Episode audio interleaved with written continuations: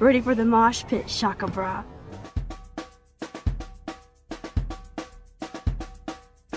Wowzer.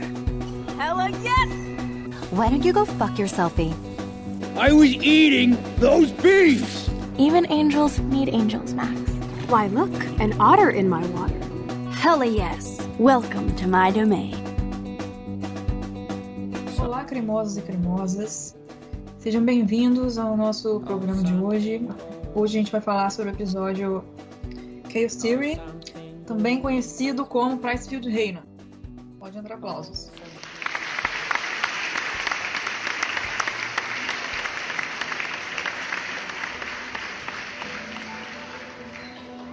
Hoje é dia de maldade, nós estamos muito felizes por falar desse episódio, porque é o nosso episódio favorito. Hella yes. E uma coincidência incrível ser o nosso episódio favorito, nós três chiparmos do mesmo chip. Então, gente, quem tá em outro time aí, a gente né, já pede desculpa antecipadamente, porque nosso coração aqui vai derreter durante o programa inteiro. Essa já é a maior abertura já feita na história desse programa. E ela nem terminou ainda. É, aqui quem tá falando com vocês é Manu, de BH. Com a gente tá aqui o, o JL, nosso incrível, maravilhoso editor. Wait, that's me. E aí, pessoal, finalmente chegou o dia, hein? Como diria Ludmilla, é hoje. E a nossa enciclopédia viva de Life is Strange, Áurea, lá de Fortaleza. Olá, pessoal. Mais uma vez aqui com vocês.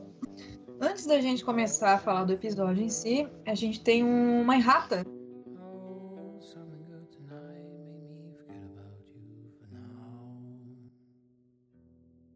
Foi mal aí pelo vacilo. No episódio é, retrasado sobre o Out of Time, a gente comentou rapidinho sobre a teoria do gato de Schrödinger. Falei certo, gente? Yes! Vamos dizer que vamos esperar que sim. Na ocasião, a gente falou que o cientista. Peraí, volta tudo. Na ocasião, a gente falou que o cientista que deu o nome ao gato é alemão, mas o Douglas Modesto, nosso maravilhoso participante, é, disse que a gente cometeu uma notinha aí porque ele, na verdade, é austríaco. Então fica aí a informação correta para vocês. Faz um tempinho também a gente recebeu um comentário bem bacana da Alanis Lima lá no grupo Life is Beautiful. Quem não participa, por favor, entre lá, que é o melhor grupo de Life Strange do Brasil, modéstia à parte. Hella yes! que a gente vai responder neste episódio. Vocês vão saber na hora que a gente vai falar, óbvio. Duh. E o Tomás Pereira, um outro membro bem ativo lá do, do nosso grupo Life is Beer, ele fez um vídeo resposta pra gente, é um vídeo resposta sobre o episódio 1 que a gente comentou aqui. E tá no canal dele que chama Lasanha Gratinada. Entrem lá no canal Lasanha Gratinada no YouTube. Ele fez um vídeo chamado Metagame Life is Strange, que é uma resposta à Rádio Fecabra. E ele expõe os pontos de vista dele sobre o que a gente falou que são bem legais. E o primeiro deles, inclusive, é sobre o gráfico, porque a gente comentou que o gráfico, na verdade, não é tudo nos games, e ele refuta isso dizendo que gráfico é tudo sim, e dá uma introduzida é, num conceito dentro de robótica que chama Uncanny Valley. E o John, ele vai falar um pouquinho melhor disso, que ele sabe mais que a gente. O Uncanny Valley é mais ou menos aquela coisa na robótica que você tem a percepção do robô se ele tá muito mais parecido com a gente ou se tá muito falso. Tipo, você vai aceitar mais ele sendo mais parecido com uma expressão, uma resposta humana do que uma, uma expressão robótica. Você vai se identificar mais com ele. Nisso, eu acho que realmente se um jogo tem uma uma preocupação maior nos detalhes na expressão facial. É, quando você tem uma ruga mexendo ou um, um, a sobrancelha tremulando, você vai realmente pegar isso mais. Você teve muito de, é, destaque sobre esse tipo de discussão nos jogos é, mais recentes, como por exemplo Detroit, que a Manu jogou, ela sabe muito bem disso. E agora. Maravilhoso e agora mais recentemente também no que no jogo que acabou de sair também lançado pela Square o último Tomb Raider a Lara Croft virou um alvo de polêmica vamos dizer assim porque de fato a cara dela ninguém consegue identificar qual é o problema mas ela tem alguma coisa estranha. Realmente você olha para ela parece que tem algo estranho. This does not work. Bom, eu acho que ele não conseguiu entender exatamente o que a gente quis dizer. A gente não estava dizendo que o gráfico não é importante, só que ele não é vital que a gente, apesar de o gráfico de Life is Strange não ser tão bom, a gente consegue perceber claramente as emoções dos personagens. Yes! Bom, eu acho que isso se deve em, em uma grande parcela à qualidade de dublagem. Que a gente tem dubladores ótimos, não só nas personagens, nas protagonistas, na Max e na Chloe, como nos demais personagens. Ele- Eles acabam é, conseguindo traduzir a, a- a emoção dos, dos personagens muito bem. E é, foi até uma escolha que eles fizeram durante a criação do jogo. Foi priorizar a dublagem em detrimento da, dos gráficos. E eu acho que foi uma escolha boa. um contraponto bem interessante com um jogo que lançou anos depois, uma engine diferenciada, vamos dizer assim, mais avançada, que é a Unity, que foi o Before the Storm. A gente tem gráficos melhorados, só que ele peca tanto na- no roteiro quanto na transmissão de sentimento, e aí não adianta nada você ter um gráfico melhorado se você não tem um, um carisma que nem você tinha no jogo anterior. E teve justamente o problema de dublagem, que os, os dubladores originais acabaram tendo que ser é, substituídos, porque o- eles estavam em greve e o jogo já estava em cima, não tinha como esperar. Aí acabou tendo muitas críticas por isso, apesar de, por exemplo, a, a menina que fez a Chloe, ela ter feito um bom trabalho, mas ela nunca vai ser a Ashley Bush. O que a gente quis dizer também no episódio é que, no sentido de gráfico não é tudo, é que gráfico realista não é tudo. E o exemplo que eu queria dar é que, não sei se vocês jogaram também, não lembro. To The Moon é um jogo, é um dos melhores jogos que eu já joguei até hoje, não que eu tenha jogado muitos, mas ele é super emotivo, Aham. super sensível, tem uma narrativa maravilhosa, ele é todo 8 bits, né? Uhum. Pra você dar um exemplo que gráfico não é tudo, o Game of the Year do ano passado foi um jogo que é lançado originalmente pro Nintendo Wii U, que é um, um videogame já finado, já acabou. O gráfico ele realmente ele é cartoonizado completamente, mas eu chorei no final do, do Legend of Zelda Breath of the Wild. É um jogo espetacular, lindíssimo, lindíssimo. Sei que é a palavra de um nintendista, mas o jogo foi aclamado. E ó, outro exemplo maravilhoso que também é um jogo de 8 bits, o Undertale. É um dos melhores jogos que eu já joguei e também é outro jogo que você termina em prantos. Não é de 8 bits, mas também me fez assim, ficar muito emocionada e acho que até chorar. Foi o The Walking Dead 1. Meu Deus, o jogo é incrível e ele é. A história dele é perfeita e ele é o gráfico todo cartoonizado mesmo, assim. É, é como se fosse um desenho que se move. E o gráfico em si nunca me atrapalhou em nada a sentir as emoções do, que, o, que o jogo tenta passar. Ah, sei, sei que, que é aquela técnica chamada cel shading que vários games usam para ficar aquele aspecto meio parecido com desenho. Atualmente, inclusive, tem o Dragon Ball Fighter Z, que é um bom exemplo disso, que o jogo é lindo, maravilhoso. E, inclusive, estou um pouco viciado, devo confessar. Você não é tão bom assim, é um fracassado. Ainda sobre esse lance dos gráficos sendo secundários para contar a história de alguns jogos, eu citaria dois exemplos que são muito marcantes para mim. O primeiro é o Gone Home, que você é a irmã de uma, uma garota e você volta para casa e começa a recontar a história dela do que aconteceu enquanto você estava ausente, apenas interagindo com objetos, é, gravações de áudio do- dela relatando o que aconteceu e, e algumas poucas fotos. É tudo que você tem sobre ela são algumas poucas fotos dela e de pessoas, de outras pessoas da casa, seus pais, enfim.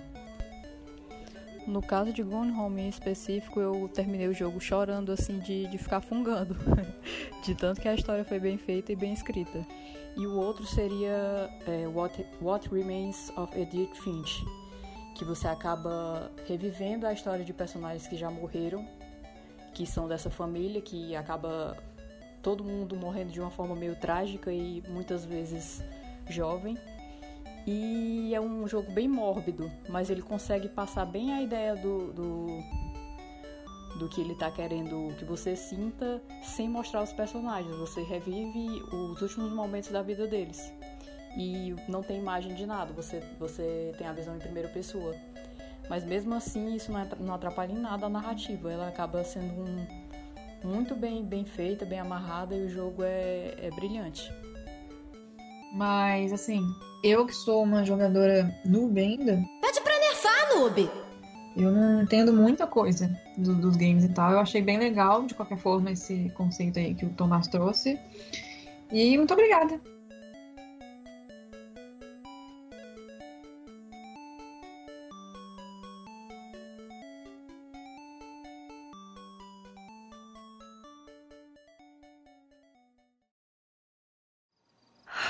It's okay, Max. Take a breath. Get your shit together. You have time.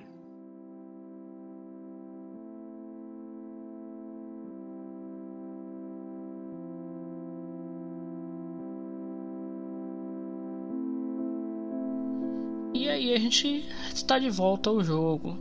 Temos um, aquela tradicional recapitulação, porque como esse jogo é o equivalente a uma série de TV, é bom recapitular tudo o que a gente já passou até o momento. Aí depois de todo o, drama de ter visto que a Kate tentar se matar, a gente se vê a Max dormindo em cima da escrivaninha dela.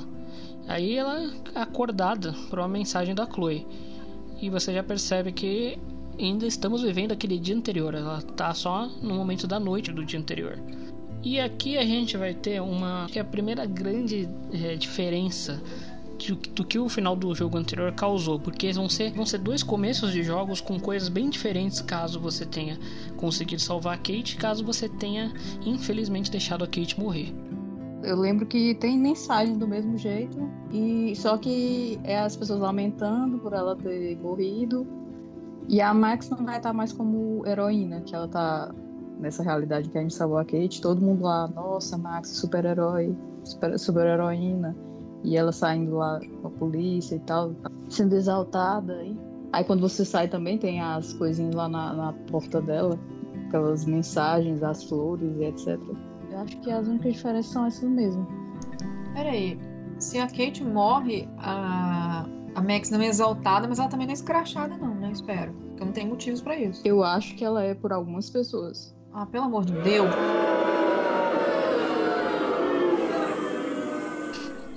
Até parece que você não conhece as pessoas. como são, como é o ser humano. Eu acredito no ser humano, gente. No fundo, eu acredito no ser humano. Innocence. Hum, uma coisa que eu queria comentar dessa parte é a hipocrisia, a hipocrisia do ser humano. Você entra na página da Kate, começa a ver as mensagens das pessoas super preocupadas com ela, super amando ela, dá uma vontade de, de sair xingando todo mundo. Eu acho que a Max tem essa mesma vontade. Hell yes! Ela, ah, agora vocês estão aí preocupados com ela, mas na hora de que ela estava precisando, você estava fazendo hora. E quando ela vai também na página dela, que tá todo mundo lá exaltando, ela fica se sentindo mal, porque ela não quer, ela não quer aquela atenção para ela. Ela é uma pessoa assim que ela não acha que ela foi a super-heroína, ela acha que ela não fez mais que a obrigação dela. E eu acho isso muito importante, de uma coisa muito importante que o jogo passa. De, é, de fato, ela realmente não, não fez mais do que as outras pessoas deveriam ter feito, que é ser, no mínimo, solidárias. Ela fica até incomodada com estar aparecendo nas reportagens. Ela, ah. pelo menos, não sabe meu nome. Isso é, é tão isso. chato. Eu vou é ter que fechar minha, fechar minha rede social, no Facebook, né? É tipo um, um genérico do Facebook. Ela fica com esses pensamentos. É, eu, eu fiquei bem puta. Wowzer! Oh, desculpa. O quê? Vai falar da Brooke. Ver você sair daquele telhado com a Kate foi a melhor coisa que eu vi na minha vida. Brooke. Ah, é. Gente, temos aí um momento, né, que Brooke é legal pela primeira vez na vida. Precisou... Não é insuportável, é uma pessoa decente. Precisou alguém se matar, ou quase se matar, pra Brooke ser minimamente agradável. Sim. Uma salva de palmas para Brook.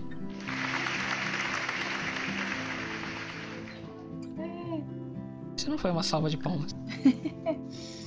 ai, ai. Eu. Nessa parte do, do corredor, que quando a Max sai do quarto e ela vai olhando os muraizinhos, né, de cada quarto, gente, eu fiquei muito puta, que todas as mensagens eram. Nossa, força, Kate. Pobre Kate. Kate, estamos aí. Ô, gente, é ridículo. Só que uma coisa que prejudica esse momento do jogo é porque esses moraizinhos eles não têm legenda. English, motherfucker, do you speak it? Então, se você não sabe inglês, você tipo vai deduzir que eles devem estar falando alguma coisa da Kate, mas não tem como saber o que, que é. Então, né, fica aí a crítica, foda-se, né? Ninguém vai fazer nada sobre isso mais. tá. Então, independente da realidade que você tenha criado com a Kate viva ou não, você pode começar a fazer suas andanças noturnas pelos dormitórios femininos de Blackwell. Nisso você pode visitar e encontrar pessoas no banheiro, no quarto da Dana, ou no quarto da Vitória, porque a Max gosta de visitar o quarto da Vitória, não sabemos porquê.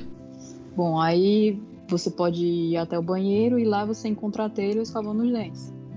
Aí você começa a ter uma conversa assim, sem, sem muitas segundas intenções com ela, e acaba descobrindo que a Vitória saiu misteriosamente para algum lugar. Só que você não sabe o lugar, nem a Taylor sabe. Mesmo que você volte e use uma informação que ela lhe dá, você não consegue a resposta exata de, de onde ela foi. Mas, mas ao mesmo tempo você consegue saber que tem a possibilidade de acessar o quarto da Vitória. E nesse, nessa conversa com a Taylor, é, o jogo também lhe dá a opção de culpar ela pela, pela tentativa de suicídio da Kate ou não. Eu acho que a, a Max nunca culparia ninguém por isso. Aí eu, eu resolvi dizer que não, ah, todos nós somos culpados, todo mundo tinha que ter ajudado a Kate blá blá blá. Mas eu não sei se não, vocês. Mas eu culpei, é... eu culpei. Eita, pois lá, diz o que é que ela fala. Não lembro. Ó, oh, você perguntou. Eu nem falei que eu tava nada. Ai, que beleza. Corta. Não. Você foi boa, viu? Culpei, eu culpei mesmo. Foi que ela disse. Não, eu não lembro. Eu sei que ela meio que fica meio puta e fala, ai, dá licença, Max, então que eu vou ficar aqui cultivando a minha tristeza, me dá licença do meu quarto. Eu te chamei, mas tipo, dá licença. o bom dessa parte aqui é a Dana que fala. Que ela disse que não, eu tô indo dormir, ela com a bolsa nas costas. de calça jeans, tava todo vestido normal. Não, eu tô indo dormir, tava só dando uma passada aqui no corredor. A Dana tolera mas muita coisa. Parte... Sim, com certeza. Enfim, voltando pro banheiro. Quando você sai do banheiro, você descobre que pode ter acesso ao quarto da Vitória. Aí lá você encontra algumas coisas interessantes. Por exemplo, uma, uma, um e-mail que ela mandou para Kirsten, se sentindo culpada pelo que ela fez com a Kate. Ela demonstrando um certo, um certo remorso. Mas não dura muito tempo, porque quando você sai, você descobre que ela já tá fazendo mais merda. Mas isso fica para depois. Porque a única coisa que eu queria falar mais desse quarto é justamente na hora que você vai tirar a foto opcional. Muito, muito, muito chato. Porque você tem que ficar numa posição muito específica, bem específica mesmo, senão nem aparece a opção para tirar foto. Tanto que da primeira vez que eu joguei, eu, eu não consegui tirar essa foto porque nem eu nem vi que tinha, porque eu tentando, é, da última vez que eu joguei para fazer o podcast, eu tentando, ainda tive maior dificuldade, imagina sem saber. Aí essa daí foi uma das que deu mais trabalho. Outra desse mesmo episódio mais pra frente.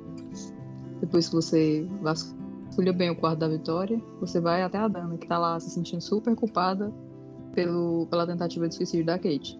Eu acredito que seja porque ela é uma das, das membros do Voltex Club e que é, tipo, uma das principais e eu acho que ela, ao contrário das outras pessoas de Blackwell, ela realmente se preocupa com os outros, ela tem uma, uma coisa boa dentro dela. Você vê que ela realmente tá, tá sentida com aquilo, não é só hipocrisia. Eu acho que eu confundi as coisas. Tipo? O quê? Vocês estavam falando da, da Taylor antes, não é? No banheiro era. Aí eu tava comentando, mas a Dana. É... Não era da Taylor. Por isso que você falou do quarto. Nossa. Entendi. É. Nossa senhora, gente, desculpa, viu? Quem que eu culpei então, gente, nessa história? Eu não sei, não, mas eu culpei alguém. Você culpou a Dana? Também não lembro como foi. Caramba, você Porque culpou. a Dana, ela mesma se desculpada. Ela, ah, ah menina. Como é que a gente não percebeu que isso ia acontecer e blá blá blá. Oh, meu Deus, vocês me desculpem. Ok, Google. Então foi ela que você culpou. Alguém, eu culpei alguém. Quem Porque foi? Eu... eu não sei. É Porque quando culpa. eu conversei com ela, eu disse, não, a culpa é de todo mundo. Pode ser isso, então. Eu achei meio revoltado culpar a Taylor do nada. Não estamos aqui para julgar. Ah, você também é. pode vasculhar o computador dela, né? No computador tem ela com, é, trocando e-mail com a Juliet. É e a Juliet querendo entrevistar a Kate, fazer uma matéria. Meu Deus, a Juliet é uma que não se ajuda. Essa tem o espírito de jornalista. Sim, é daquela jornalista mesmo carniceira. Mas ela tem um momento, entre aspas, de redenção lá no final, né? Que é a Max encontra um jornal dela falando que ela tá fazendo uma pesquisa contra os bullies, alguma coisa assim. Uma pesquisa não, uma matéria. É, não lembro disso não. E aí, depois de você conversar com essas três pessoas, você vamos ao encontro de Chloe, né? Que Chloe já está. A Chloe é muito paciente, porque, nossa senhora, ficar esperando a Max todo esse tempo, sempre ela demora. E aí você tem que sair de lá, mas o que, que você encontra no meio do caminho? Na porta do dormitório, não é o Warren dessa vez, seria estranho se fosse, mas agora é o Wells, o diretor Wells, que como que ele tá chapadaço, cara. Também a menina acabou de se matar na escola dele, coitado, chapou o coco.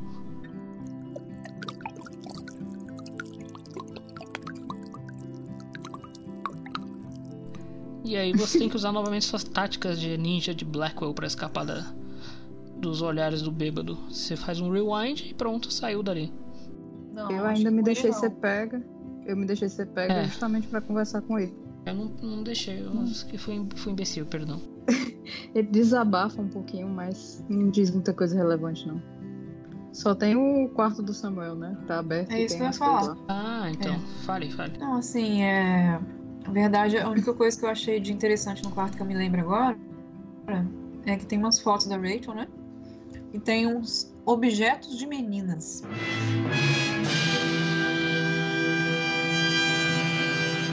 Tem roupas também. Eu acho que ele é drag queen.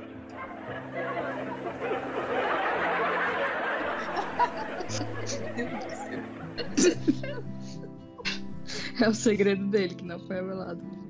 Isso é muita pista falsa, né, mano? Só pra te deixar Exato. com a pulga atrás da orelha, mas não te leva em lugar nenhum. E no final. Isso, no final não serve pra nada. É uma ponta não, ele solta. é o típico personagem que foi feito só para você suspeitar, porque ele não faz mais nada. O, o John, lembrei do do Sharp Objects. O cara só serve para você suspeitar dele. Ele tipo uma samambaia, mosca morta. Sim. O, o, a série inteira. Então acho que é a mesma coisa com com Samuel, coitado. Agora vamos sair do, dos dormitórios. E encontrar quem? Quem? Óbvio que é a Victoria Chase. Errou! Ah, não. Ela não.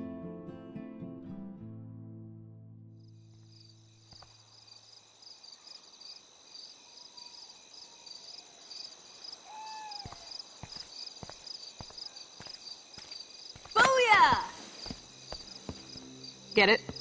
Booyah. Like I'm a scary punk ghost. More like a scary punk asshole. Eu tenho um comentário para fazer sobre essa parte, porque é, sempre tomo susto. Mas dessa vez eu fui espertinha, né? Tirei o fone, porque eu sabia que ia levar susto, mesmo sabendo o momento exato do susto, eu tirei o fone para não levar susto. Mas enfim, era isso mesmo. Ah, ok. Uma okay, coisa que eu fazia okay. era tentar achar ela no cenário, antes dela aparecer. Mas eu não acho não, não tem como não. Eu ela... tentei fazer isso também, meu Deus. Ela teleporta. Sim, exatamente. Porque ela eu acho que ela fica escondida ela no... pelas paredes.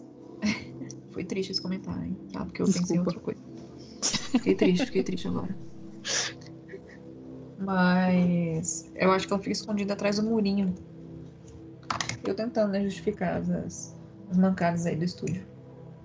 É, então a, a, Max encontra a Chloe e a Chloe mostra para ela as chaves da Blackwell para elas poderem invadir a escola e, e começarem a, a, investigar o que, que aconteceu com a Kate e com a Rachel. E foi aí pra mim, né, como jogadora, né, na época noob, noob, noob. Mas pra falar noob! Porque eu não tinha muita noção de que Life is Strange ia ter essa linha, tipo, detetivões, sabe? É, e eu achei muito legal porque eu gosto desse tipo de, de história, digamos assim. E aí elas têm umas conversinhas lá, lá, lá, lá, e tem o, um dos diálogos mais importantes, bonitos, marcantes das duas, que é o.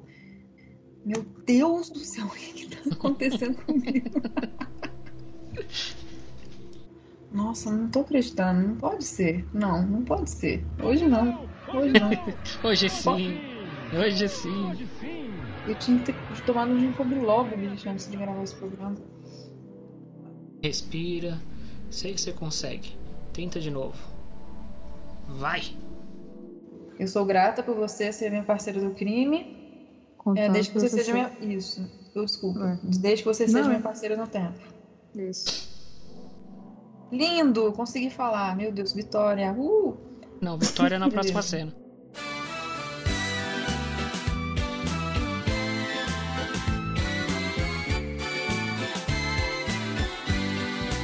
Opa, verdade.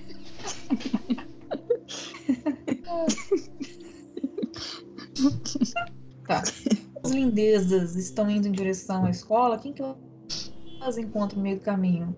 A coleguinha mais legal de todas. Aquela, a patinada. A vintage.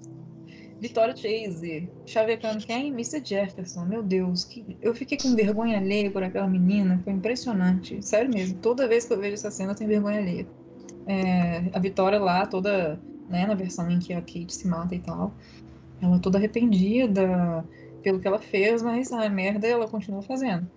Então é. ela tenta subornar o Mr. Jefferson com né, sexo, né, gente? Vamos falar isso mesmo. É, é isso primeiro ela, primeiro ela tenta subornar ele com isso, depois quando ela não consegue, ela fala que vai acusar ele de ter uhum. dado em cima dela. Aí ele também não não dá a mínima moral para ela, ela fica lá na merda, como sempre, coitada. Gente baixa, né? Que gente baixa. Eu acho que ali foi mais assim, ele não quer atenções voltadas para ele. Se ele tivesse Sim. um relacionamento com a Vitória, como ele teve com a Rachel, ele ia trazer muito foco para ele e ia complicar a vida dele, a vida dupla dele. Aí ele já cortou mesmo. Ali eu achei muito estranho ele ter cortado. Foi assim a primeira luzinha que acendeu para desconfiar de alguma coisa dele. Mas mesmo assim, assim, no final, sim, porque eu achei muito estranho, porque ele é todo galanteador. e ele cortar ela ali do nada, assim, ser todo correto. Que gente, até, até aquele momento a gente achava que ele era uma pessoa correta. Eu achei meio estranho. Eu pensei que ele ia corresponder, ou pelo menos ficar aquela coisa meio. É, flertar, mas sem, sem intenção. Só flertar uhum. por flertar. Enfim. Talvez também porque, sei lá, eu tava torcendo pra Vitória se ferrar. tipo, levar uma resposta uma daquelas. Então, o fato do Mr. Jefferson ter dado uma resposta uma daquelas nem, assim, tipo, meio que mascarou uma possível suspeita que eu teria sobre ele. Mas uma coisa que eu tinha achado interessante depois que você falou isso é que, sei lá, ele tem um interesse meio bizarro, né, por captar a inocência feminina. Tanto é que ele faz aquelas bizarrices no, no bunker para isso. E a Vitória, ela não tem isso. É. Ela é, é, se bem que, tipo assim, ela é raptada no final, dependendo do, do que, da sua interação com ela no começo do jogo. E a Rachel também não era exatamente a menina inocente. Mas eu acho que é algo a se considerar. Mas a Rachel, ele até fala que ela que ela não era o alvo dele, porque acabou sendo ah, por causa é? do Nathan. Que ele fala que ela olhava para todos os cantos errados. Ah, rapaz, é verdade. da Max. A intenção dele desde o início, acho que era ou a Kate ou a própria Max. Que me deixa um pouco chat, porque tipo aquele lance todo dele, você tem que mandar sua foto para participar do concurso, que você é maravilhosa, não sei o que. Não sei nem se ele achava realmente que ela era maravilhosa, ele só queria que ela mandasse foto, que ela é. se aproximasse mais dele para ele poder fazer aquilo com ela. Provavelmente. linda minha princesa. Mas na realidade em que ele é preso, ela ganhou o concurso. É. Sei lá é. quem é, sei lá quem que foi a pessoa que que julgou a foto dela, né? Porque não tinha professor de fotografia. Acho que eles deviam ter um professor substituto, né? Toda escola tem um professor substituto. Provavelmente. Enfim, ela ganhou o concurso de fotografia, assim, apesar de eu achar que aquela foto.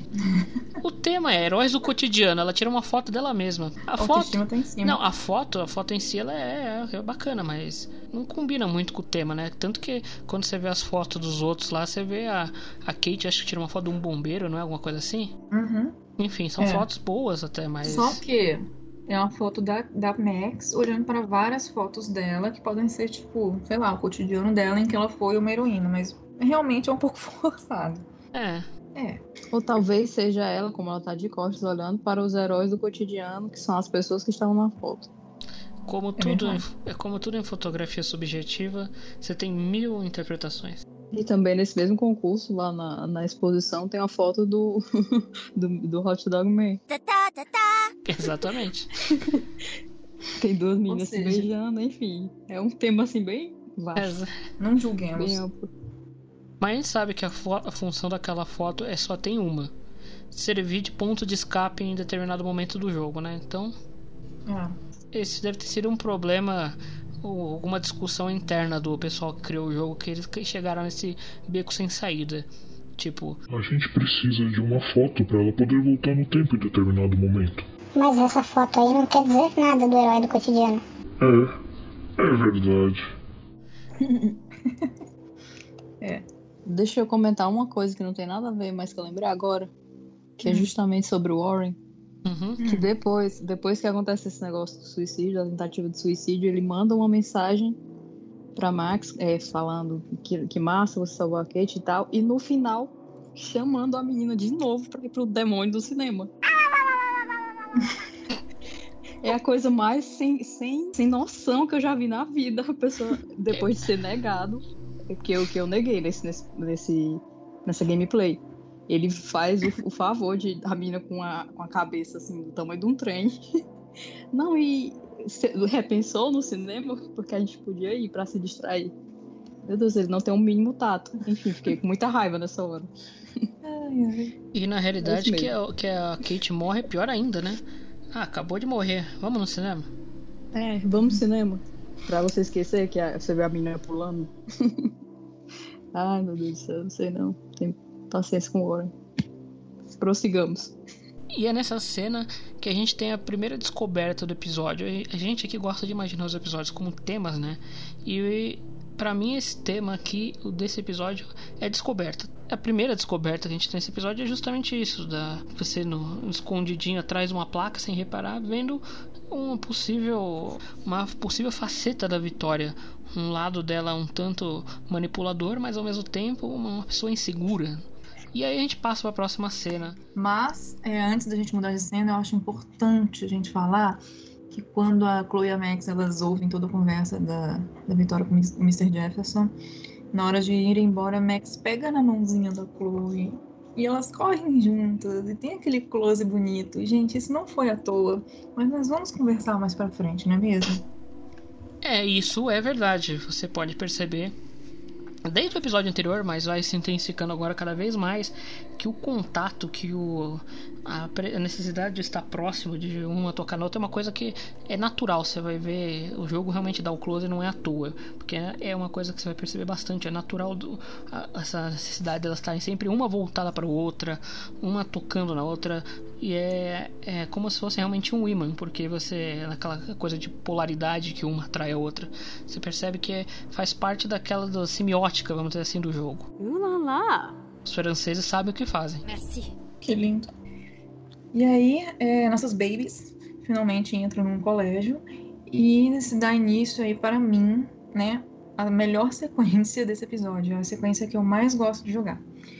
Então, a primeira coisa que elas tentam fazer é entrar na sala do diretor Wells, só que infelizmente não existe uma chave para poder abrir a porta. E aí o Warren, ele tem uma utilidade nesse jogo, né, graças a Deus, que é ensinar a Max a explodir a porta usando alguns ingredientes que ela pode encontrar na escola. Aí você dá uma voltinha, na- você entra na sala de ciências, você entra na sala é, de fotografia para procurar os ingredientes e explodir a porta. Vocês lembram se tem alguma coisa relevante nesse passeio que ela faz? Tem relevante antes, quando você falou do Warren. que cabeça Que é minha! uma das partes mais assim, meu Deus do céu, como contar uma história sem dizer nada. Ela simplesmente tá lá entretida com, com os, os clipes dela tentando abrir a porta. Eu até uma vez fiquei um tempão esperando ver se ela conseguia abrir a porta por conta própria, mas ela não consegue. Aí, o, aí a Max liga, manda uma mensagem pro Warren, ou ele liga pra ela, não lembro direito. Aí eles começam a conversar. E a Chloe lá, né? Aí até uma hora ela, ele menciona alguma coisa sobre o cinema. Aí Ela aquilo chama a atenção né? da Chloe, ela fica puta. Porra, de, de, de porta não abre de jeito nenhum. É. Justamente na hora do cinema, é incrível. Ela olha assim de lado, aí quando, assim, já, já atenta, né? Quem é, quem é que tá no telefone com a Max? Aí ela menciona o negócio do, do cinema, aí pronto. Aí ela já fica puta. Dali você já tira o quanto ela, ela sente ciúme da Max, pra quem não tinha perce- percebido ainda, porque acho que elas são só amigas. Dali você já começa a entender. Desconta na pobre da porta, coitada da porta, não tem nada a ver com a história. Toma um safanão de graça. Inclusive, eu acho que essa sequência de cenas é a minha sequência favorita justamente porque tem vários detalhes que mostram que a Chloe tá interessada na Max, né? Que ela tenta, né, jogar uns flertezinhos, jogar uns verdinhos pra ver se ela cai. E, quer dizer, minha Max, se eu fosse a Max, eu caía em todas. Puta que pariu, eu caí em todas. Pra ela se Ah. tocar, meu Deus do céu, é uma. E tem o, o fator dela também dela ser meio lerda, mas tem o fator também dela ter a autoestima de uma pedra. Ah, e aqui? Ah, essa, fra essa parte também tem uma das minhas meus trocadilhos preferidos. Quando ela pega a latinha, ela. Release the Kraken. Release the Kraken.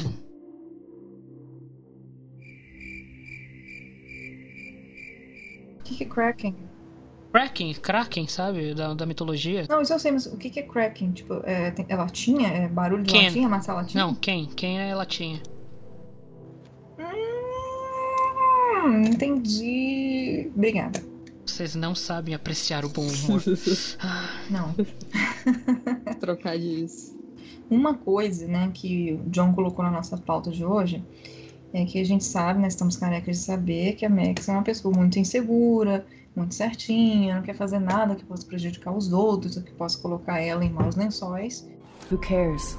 Mas aí entra nesse episódio principalmente o fator Chloe, que é o que? O fator Chloe é esse fenômeno maravilhoso que faz com que a Max se sinta confiante aos poucos para fazer coisas desafiadoras. E explodir a porta do diretor é uma delas, correto, pessoas? Yes. Correto.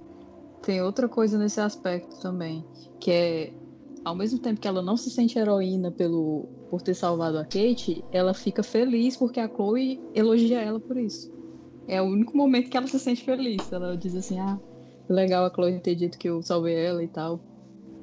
E de mais ninguém ela fala isso. É. Pelo contrário.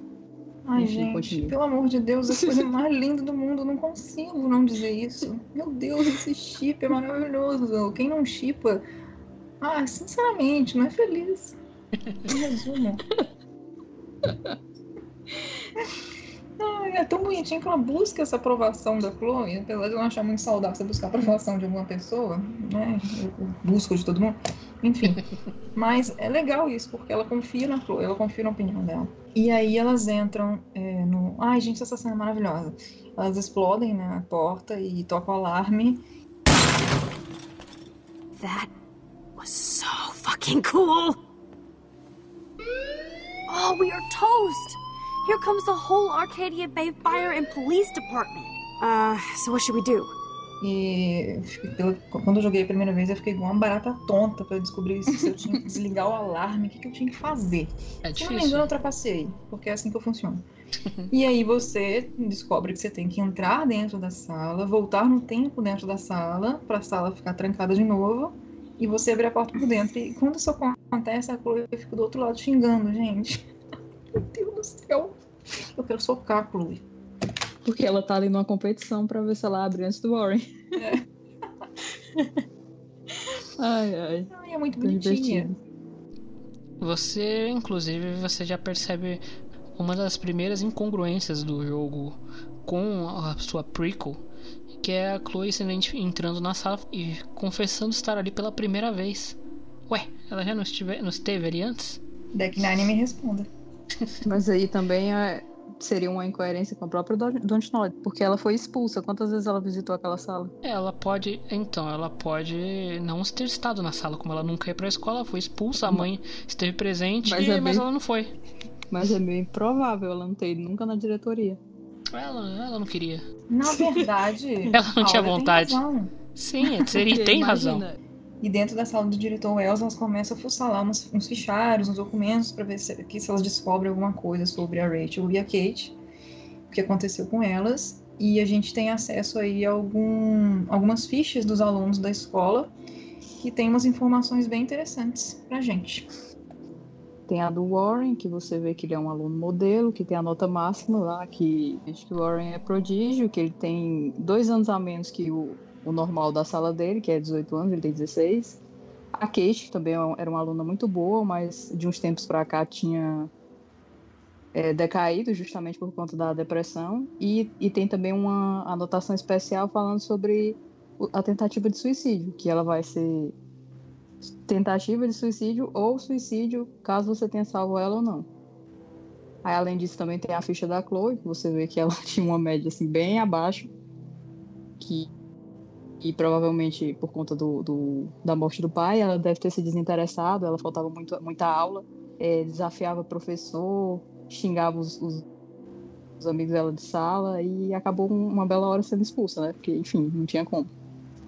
Aí também tem a ficha da Rachel, que era uma aluna modelo, mas acabou se envolvendo com, com algumas coisas assim que ninguém conhece direito e, e parou, simplesmente parou de aula. Teve toda a investigação, mas um belo dia eles pararam de procurar. Não, não tem o um motivo se os pais dela simplesmente desistiram, fica só por isso, fica só dizendo que um determinado momento eles desistiram da, da busca.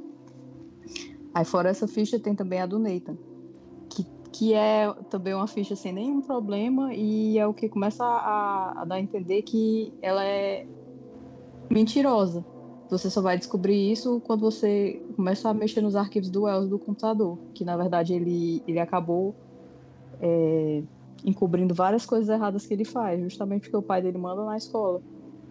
Aí ele fica lá com a ficha dele impecável, como se ele fosse um aluno perfeito. Aí a última ficha que você encontra é justamente a da Max, que ela tem uma nota assim razoável. Eles falam que em alguns momentos ela é muito calada, não participa das coisas, em outros ela é muito é, encherida, que isso a gente já percebe, que ela gosta muito de. de bisbilhotar, e alguns professores acabam reclamando disso. Além desse, desse detalhe, eh, também tem um, uma, uma observaçãozinha sobre ela ter salvado a Kate na tentativa de suicídio ou não, dela ter pelo menos sentado, e de ela, dela fazer parte de um programa de ensino especial que é para pessoas com algum tipo de, de problema psicológico. Antes de falar disso, eu queria fazer uma anotação sobre o assunto anterior da, da, da Rachel.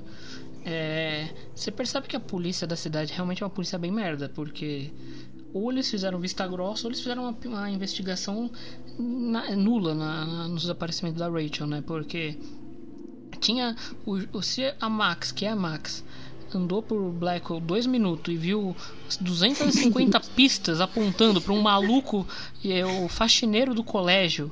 Tipo, tinha foto, tinha roupa, tinha muita. Tava ali, as coisas. O DNA da Rachel tava ali. Se eles quisessem prender, eles tinham prendido. Uhum. E fora isso, outra inconsistência de BTS, né? Já que o pai dela era promotor público. Sim, Ele não, eu nem entro pressionar nisso. a polícia até. É, eu nem entro nisso, nessa, nessa questão. Porque se o, o cara é promotor, um, qualquer pessoa, o cara da esquina, ele ia pegar o cara da esquina ele ia ser culpado, ele ia fazer alguém se pagar. Mas né, a gente não, é, conta, ele... não conta esse jogo, sem contar esse jogo, só com as coisas que a gente tem no, no, no, no Life Strange. O, é, o Samuel tava mesmo. preso no primeiro dia. No primeiro ou dia. talvez. Ou talvez, vamos contar que o pai do Nathan saiba. Uhum. E pagou os policiais para simplesmente fazer vista grossa, né? Já que ele manda na cidade. Sim. Nesse próprio escritório do, do diretor Wells, ele ele ameaça, dizendo que vai tirar as, as, as doações que ele faz se o Nathan. Uhum. Mais um for, motivo for pro. De alguma coisa. Sim, mais um motivo para arranjar um bode expiatório.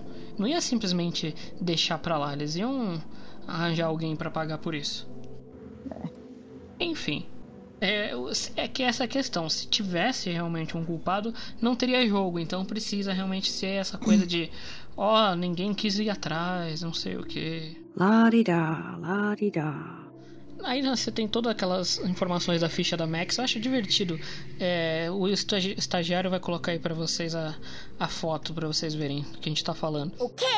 É uma ficha bem interessante porque você tem as informações que são relevantes. A Dontnod ela colocou bem legível, entendível.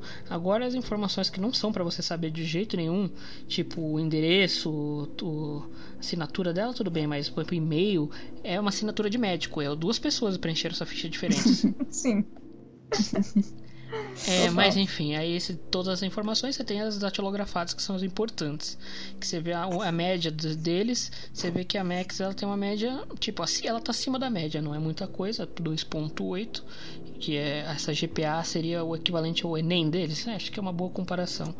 Ela tem 2.8 de uma média de 4, que eu acho que a Rachel tem 4, né? A Rachel e o Nathan tem 4. Se eu não me engano. Ah, a Rachel tem, Esse também tem, eu acho. Kate o... Warren também. Warren Acho tem que a Kate ou tem 4 ou tem 3.9. É, você tem uma nota bem alta. Warren tem 4. O Nathan tem 4, mas tem, porque né, o pai pagou a nota. É, o Nathan é... desconsidera. É. Porque depois a gente vê a ficha verdadeira que não é bem é. assim. E o Brief Summary você vê que é o que a Áurea já falou, né? Todas as coisas que ela tem, enxerida e tudo mais.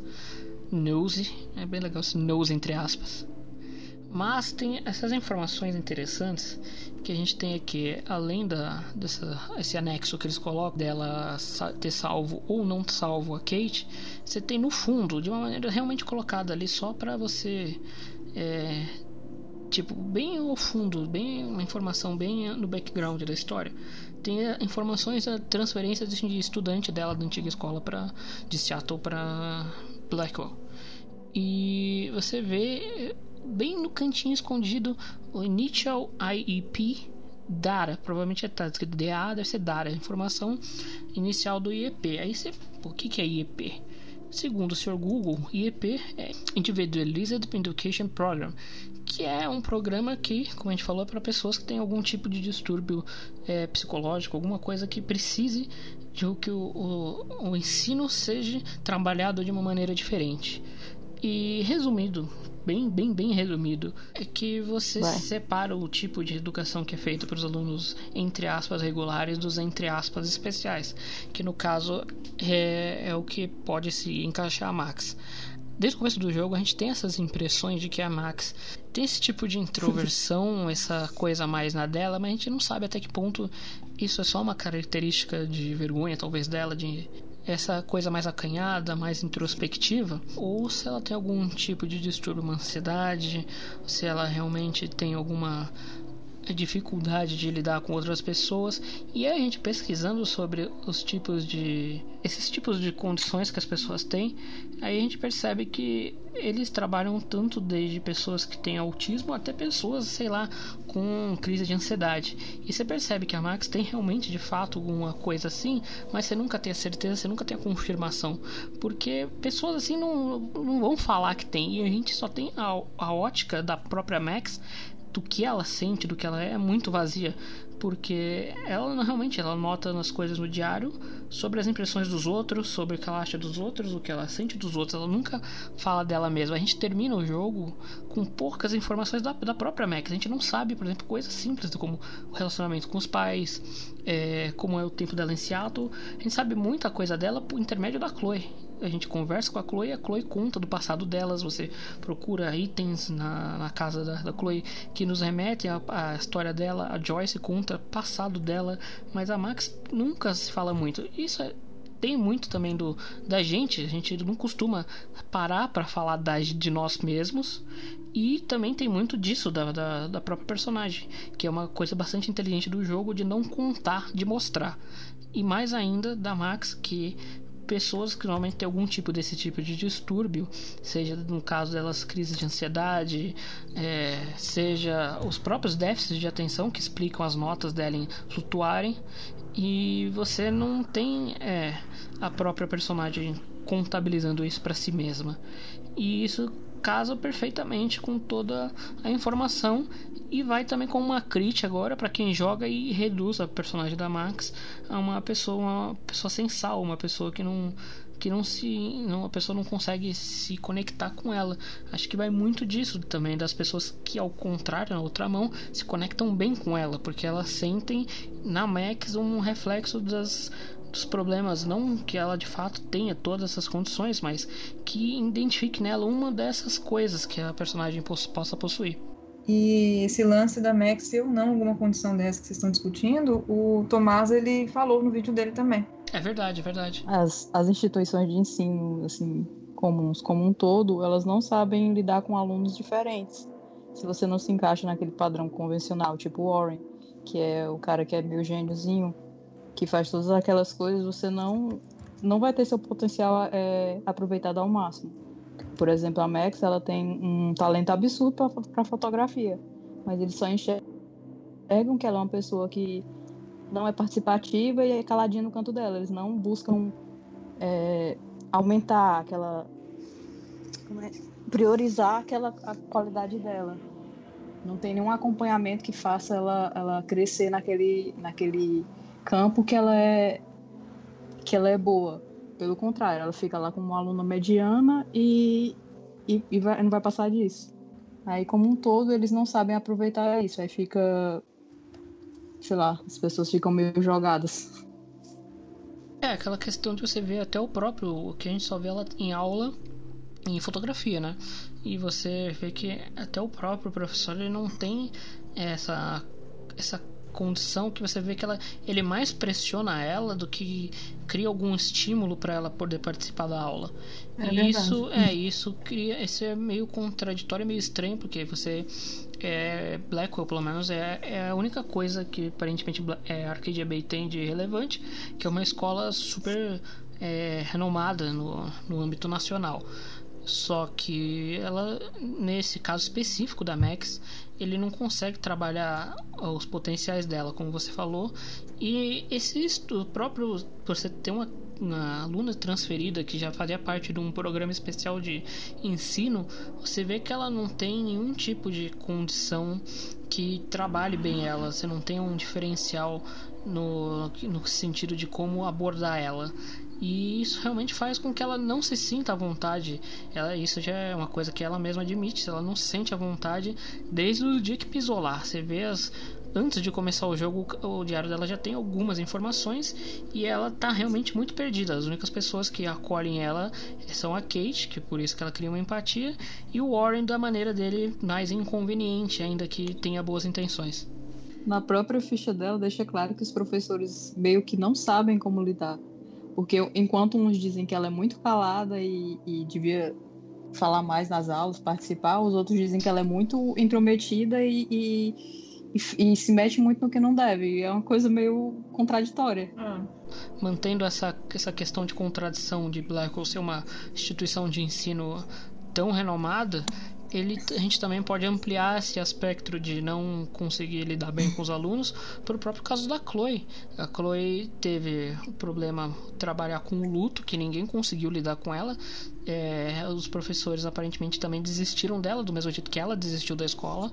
Que você imagina que exista, você vê isso bastante na, na cultura americana de escola, você tem uma, um acompanhamento psicológico com várias coisas de alunos. Você viu que falhou completamente com a Kate, falhou com a Chloe, falhou talvez Uhum. com a Rachel, não sabemos, porque a história da Rachel é bem vazia e continua tá falhando com a Max. Eu acho, assim, tipo, intrigante, porque a Blackwell, ela é super renomada, igual você tá falando. A Max doida para ir pra lá, orgulho e tal. E a escola, ela pode ser muito bem preparada para ensinar as disciplinas para os alunos, mas em contrapartida, ela não desenvolve outras capacidades deles. E isso é, igual vocês falaram aí, eu tô aqui só para repetir mesmo o que vocês falaram. isso é recorrente com vários alunos.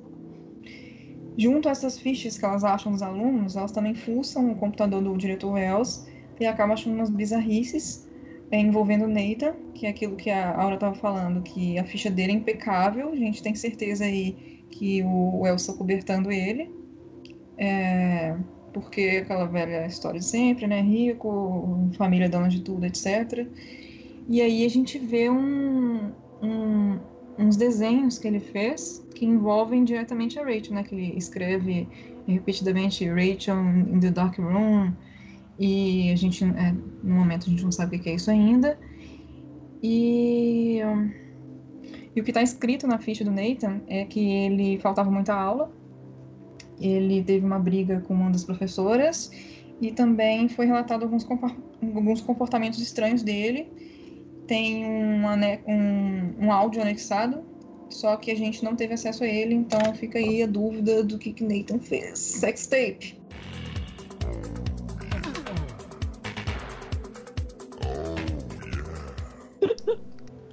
Então elas decidem ir embora, mas não antes da Chloe querer roubar a cadeira do diretor Wells. Ladrão! E aí é uma das cenas que eu mais gosto desse episódio também, porque mostra essa afinidade que as duas têm. Que a Chloe até faz a piadinha de que é, não sabia se a Max tinha voltado no tempo ou não pra impedir ela de roubar a cadeira, que ela, que ela ficou confusa. Eu achei. Ai, gente, eu acho essa cena muito linda. Eu não sei explicar. Até a dublagem da Ashley nessa parte eu acho linda. E aí é, a Chloe abre a gaveta e descobre que tem um dinheirinho ali. Um dinheirinho pra pagar o Alcoólicos Anônimos do, do diretor Wells. Essa é a primeira grande decisão do, do episódio? É. É, não é? É. Então, nós temos a nossa primeira grande decisão do episódio, que é roubar ou não dinheiro. Se você rouba o dinheiro, você pode né, entregar para Chloe e resolve o problema da dívida que ela tem com o Frank. Mas, como a Max é toda certinha, roubar é crime, aquilo ali era do fundo do, de, de, ajuda a, aos deficientes. É. Os deficientes. É, você meio que vai estar tá tirando dinheiro de uma boa ação e tudo mais, e. Né? O que, que vocês escolheram? Então, eu vou fazer o meu discurso antes de comentar. Em que planeta o fundo de dinheiro fica escondido dentro de uma gaveta enrolado num saco de papel de pão? E. é, aquilo é um saco de, de, de, Sabe, saco de papelão? Uhum. Isso para mim. Vai saber. E, oriundo Direito de. alcoólatra. Então, isso para mim, que é a pessoa que é formada em séries e filmes, isso é dinheiro de suborno, porque quando você escreve fundo para crianças carentes, fundo para velhinhas necessitadas, é sempre dinheiro de, de, de mutreta. Sempre é. Dinheiro com fundo lícito está escrito no envelope bonito e é diretamente reservado num cofre, em alguma coisa que, que é realmente é importante. Não é escondido assim. Isso daí é dinheiro de mutreta. Olha, John, se eu tivesse essas informações em mãos no dia em que resolvi tomar essa decisão, eu teria roubado dinheiro de cara. Porque, assim, né? Ladrão! Então ficou claro pela minha, minha explanação que né, eu roubei o dinheiro, horas. Especialmente quando a gente sabe que a Chloe tem um maluco com arma ou não, porque depende se o cara roubou a sua arma ou não no jogo, é, querendo a cabeça da Chloe. Esse dinheiro vai salvar a cabeça da Chloe. Tchau, dinheiro. Ainda bem que você roubou, porque eu também não roubei. Mas eu não roubei porque eu achava que ia dar uma merda muito grande lá na frente. Assim, no, no, no gameplay original. Que a Chloe ia ser presa, que elas iam ser descobertas invadindo na escola, enfim, que ia dar uma coisa muito grande. Aí eu, não, é melhor não roubar. Por mais que a Chloe vá, vá ter que dar um jeito de arranjar esse dinheiro para dar pro Frank, é dos males o menor. Eu acabei não roubando. Bom, na primeira vez eu não roubei, justamente porque sei lá, acho que eu me coloquei no lugar da Max, acho que ela não ia fazer isso, não ia conseguir fazer isso. Mas as outras vezes seguintes que eu joguei, eu roubei. Porque eu quero agradar a Mose. que belo, bela motivação. E você ganha um abraço quando você rouba. Ai, gente. E você ganha não só um abraço, como um convite para ir pra Portland e um strip club. Será que ela estava só brincando? Ela fala, ah, é brincadeira. É, é brincadeira. Nunca na vida. É, tudo da Chloe é isso, né? Ela fala uma coisa assim, surreal. Ah, não, é brincadeira. É. Se colar, colou. Eu é. amo isso nela, meu Deus.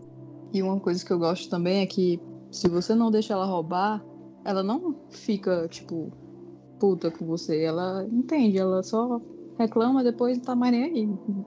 O Frank pode vir matar ela, por, por ela tá tudo bem. Você não deixou ela roubar. Finalmente também, né? Porque de ataque de pelanca a gente tá farto do episódio 2. É, mas ela tá bem, mas ela vai ficando cada vez mais compreensiva, né? Então. É, aquele negócio que a gente tá falando. Enquanto a Max vai ficando mais confiante, a Chloe vai ficando mais serena, mais compreensiva, mais gentil, mais feliz. Caralho, que lindo. Bota uma musiquinha romântica aí. Pode. Amor, me pegou. Nem tanto. É, acho que a gente passou um pouco da cota. Dessa vez Pablo foi longe demais. Manu foi longe ai, demais. Ai. E aí foi. Vocês duas é, rouba... não roubaram e eu roubei. Vocês então estão com a maioria, porque a maioria, 53% roubou, não roubou o dinheiro, perdão, e 47% roubou o dinheiro bem equilibrado. Tá bem equilibrado, que eu acho que vai bem é. isso, porque você sabe que a, a, única certeza que você tem no momento é realmente que a Chloe tá, tá correndo risco por estar devendo dinheiro. E você tem a chance de pegar um dinheiro que, por exemplo, no meu, na minha visão, né, que eu estava vendo que era um dinheiro ilícito. O cara, o, diretor não vai chegar e falar: Ô, oh, o dinheiro do suborno aqui me... me roubaram meu dinheiro do suborno, polícia, vamos prender aí. Não tem como mandar a polícia, né? Então bobear dinheiro dos Prescott. É, é mas é. Uhum. Então, a ideia, pelo menos no meu, na minha ótica, né? Era tudo isso daí, porque você acabou de ver que os Prescott estão pagando o Wells para mudar a ficha do Nathan. Então você. Ah. É, é, esse foi o que eu entendi. Pelo menos quando eu joguei foi o que eu entendi. Agora- É, é, é Agora- porque é tudo numa sequência lógica de fato, né? O que que apresenta? Apresenta que o diretor está sendo subornado. Aí você encontra um dinheiro de suborno escondido com ajuda de coisa. Tanto que a Chloe até fala, em uma, a- pelo menos a dublagem dela, da, da Ashley Burch, parece que é isso, que ela fala numa, de uma maneira meio irônica. E ligando os fatos, você cria, você fica com menos peso na consciência de roubar. Agora que você mencionou isso, eu lembrei da carta que ele fala as doações. Será que as doações são justamente isso? Pro próprio Wells é, é acobertar as coisas do Nathan? Provavelmente. Que elas vão parar de, de entrar. Ou seja, Uhum, pode é, ser isso. Exatamente.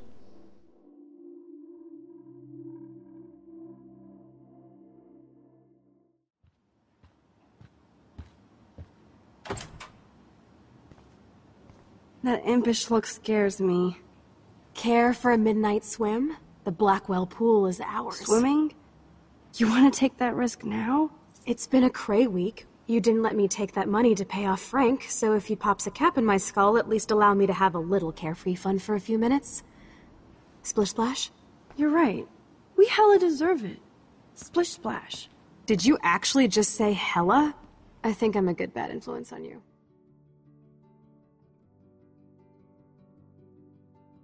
Bom, meus queridos, abramos alas então agora para o Festival de Atiração Chloe Elizabeth Price. Price.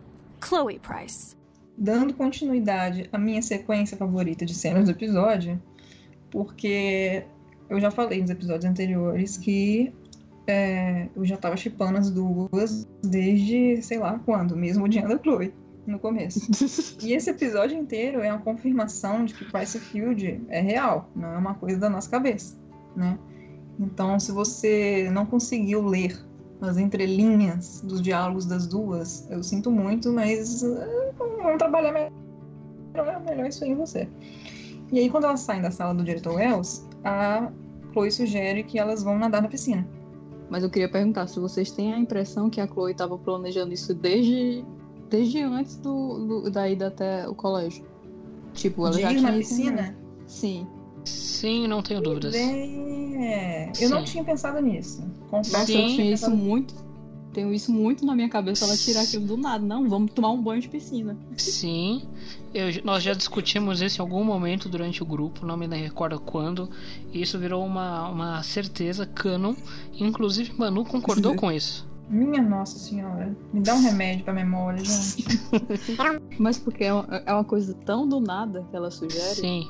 Ela, Ela- já ela- que você não me deixou roubar o dinheiro, vamos pelo menos tomar um banho de piscina. O que é que tem a ver? Não, mas Você é- me deixa feliz de alguma forma, minha filha. Mesmo assim ela vai, né? Mesmo que tenha não, é. roubado o dinheiro. Não E sei o mesmo que, é que ela assim- diz quando rouba o dinheiro. É, quando rouba dinheiro, se eu não me engano, agora eu não vou lembrar direito. Ela fala que depois de tudo que ela passou, ela merecia uma coisa. Uma distração, não é bem distração, não lembro exatamente a É um palavra, mas. assim mesmo. Ela merecia isso daí. E a Max, você pensa, né, que ela vai dar um. Pode dar pra trás, ficar com medo. Não, não, não. Eu mereço mesmo essa porra, vambora. Splish Splash. É.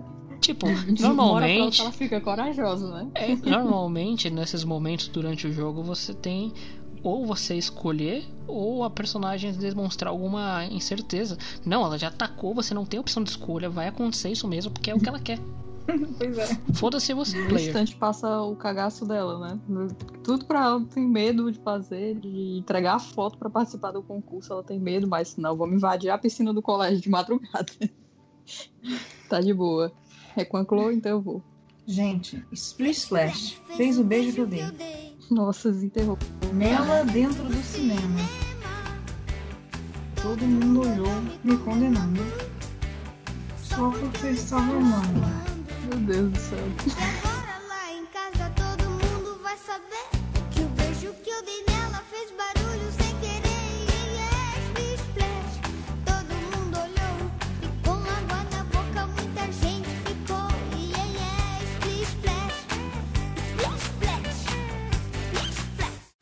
Então eu já sabia disso, aparentemente eu já debati sobre isso, sobre a Chloe ter planejado tudo ou não, não tô lembrando.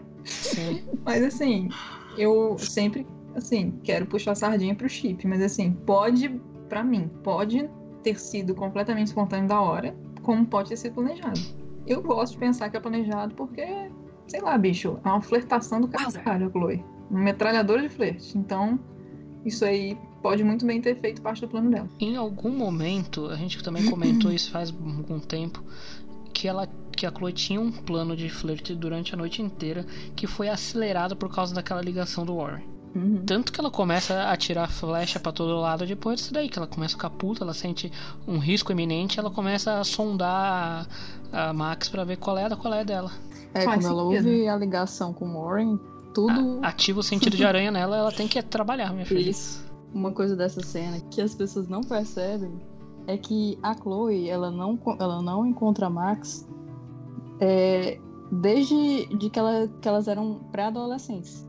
Aí agora ela tá reencontrando, sentindo interesse por ela, e ela tem que descobrir o que a Max sente. É, não sabe se a Max é, é hétero, não sabe se a Max é bi, não sabe se ela é, ela é lésbica, não sabe nada. Ela tem que ficar dando uns uns- jogando uns verdes pra ir descobrindo aos poucos. Ela não pode simplesmente chegar e dizer, olha, vamos. O- a questão da amizade delas, que ela pode estragar se ela fizer alguma merda. Se ela, tipo, ela pode assustar a Max. Ela tem tudo isso na cabeça dela e, e é complicado, as pessoas não entendem.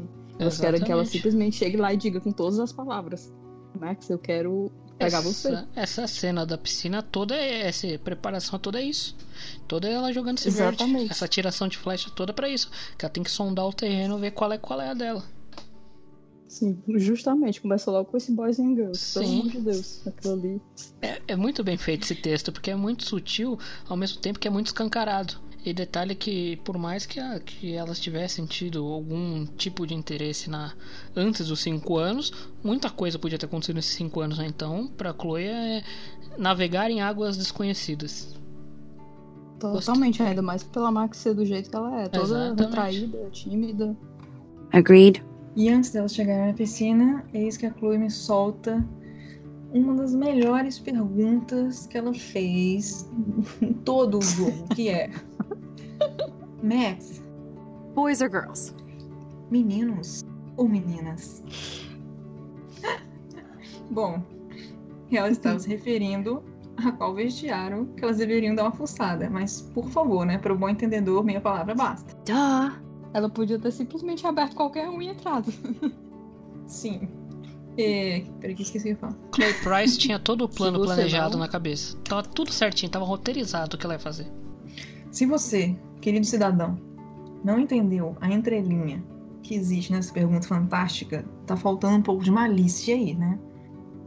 Mas caso você tenha, né, boiado, como se não tivesse bastado você responder meninas, Girls, of course. a Chloe fala Girls. Ooh la la. meninas, ulalá, bicho, sinceramente, você não notou nada de, de, de, de malicioso aí, ah, bicho, sei lá, sei lá, tomar no cu. Não pode mandar o ouvinte tomar no cu. É verdade, não vai tomar no cu. Desculpa, gente, eu não, não sou grosseira. Só se ele eu- quiser. Se ele quiser, tudo bem.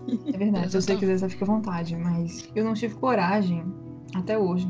Outra, outra das coisas que eu não tive coragem de mudar no meu gameplay é escolher meninos. Eu nunca escolhi menino, nem pra voltar no tempo. Eu preciso ouvir a Chloe falando lá lá. Mas então, e o que acontece se você acaba escolhendo boys?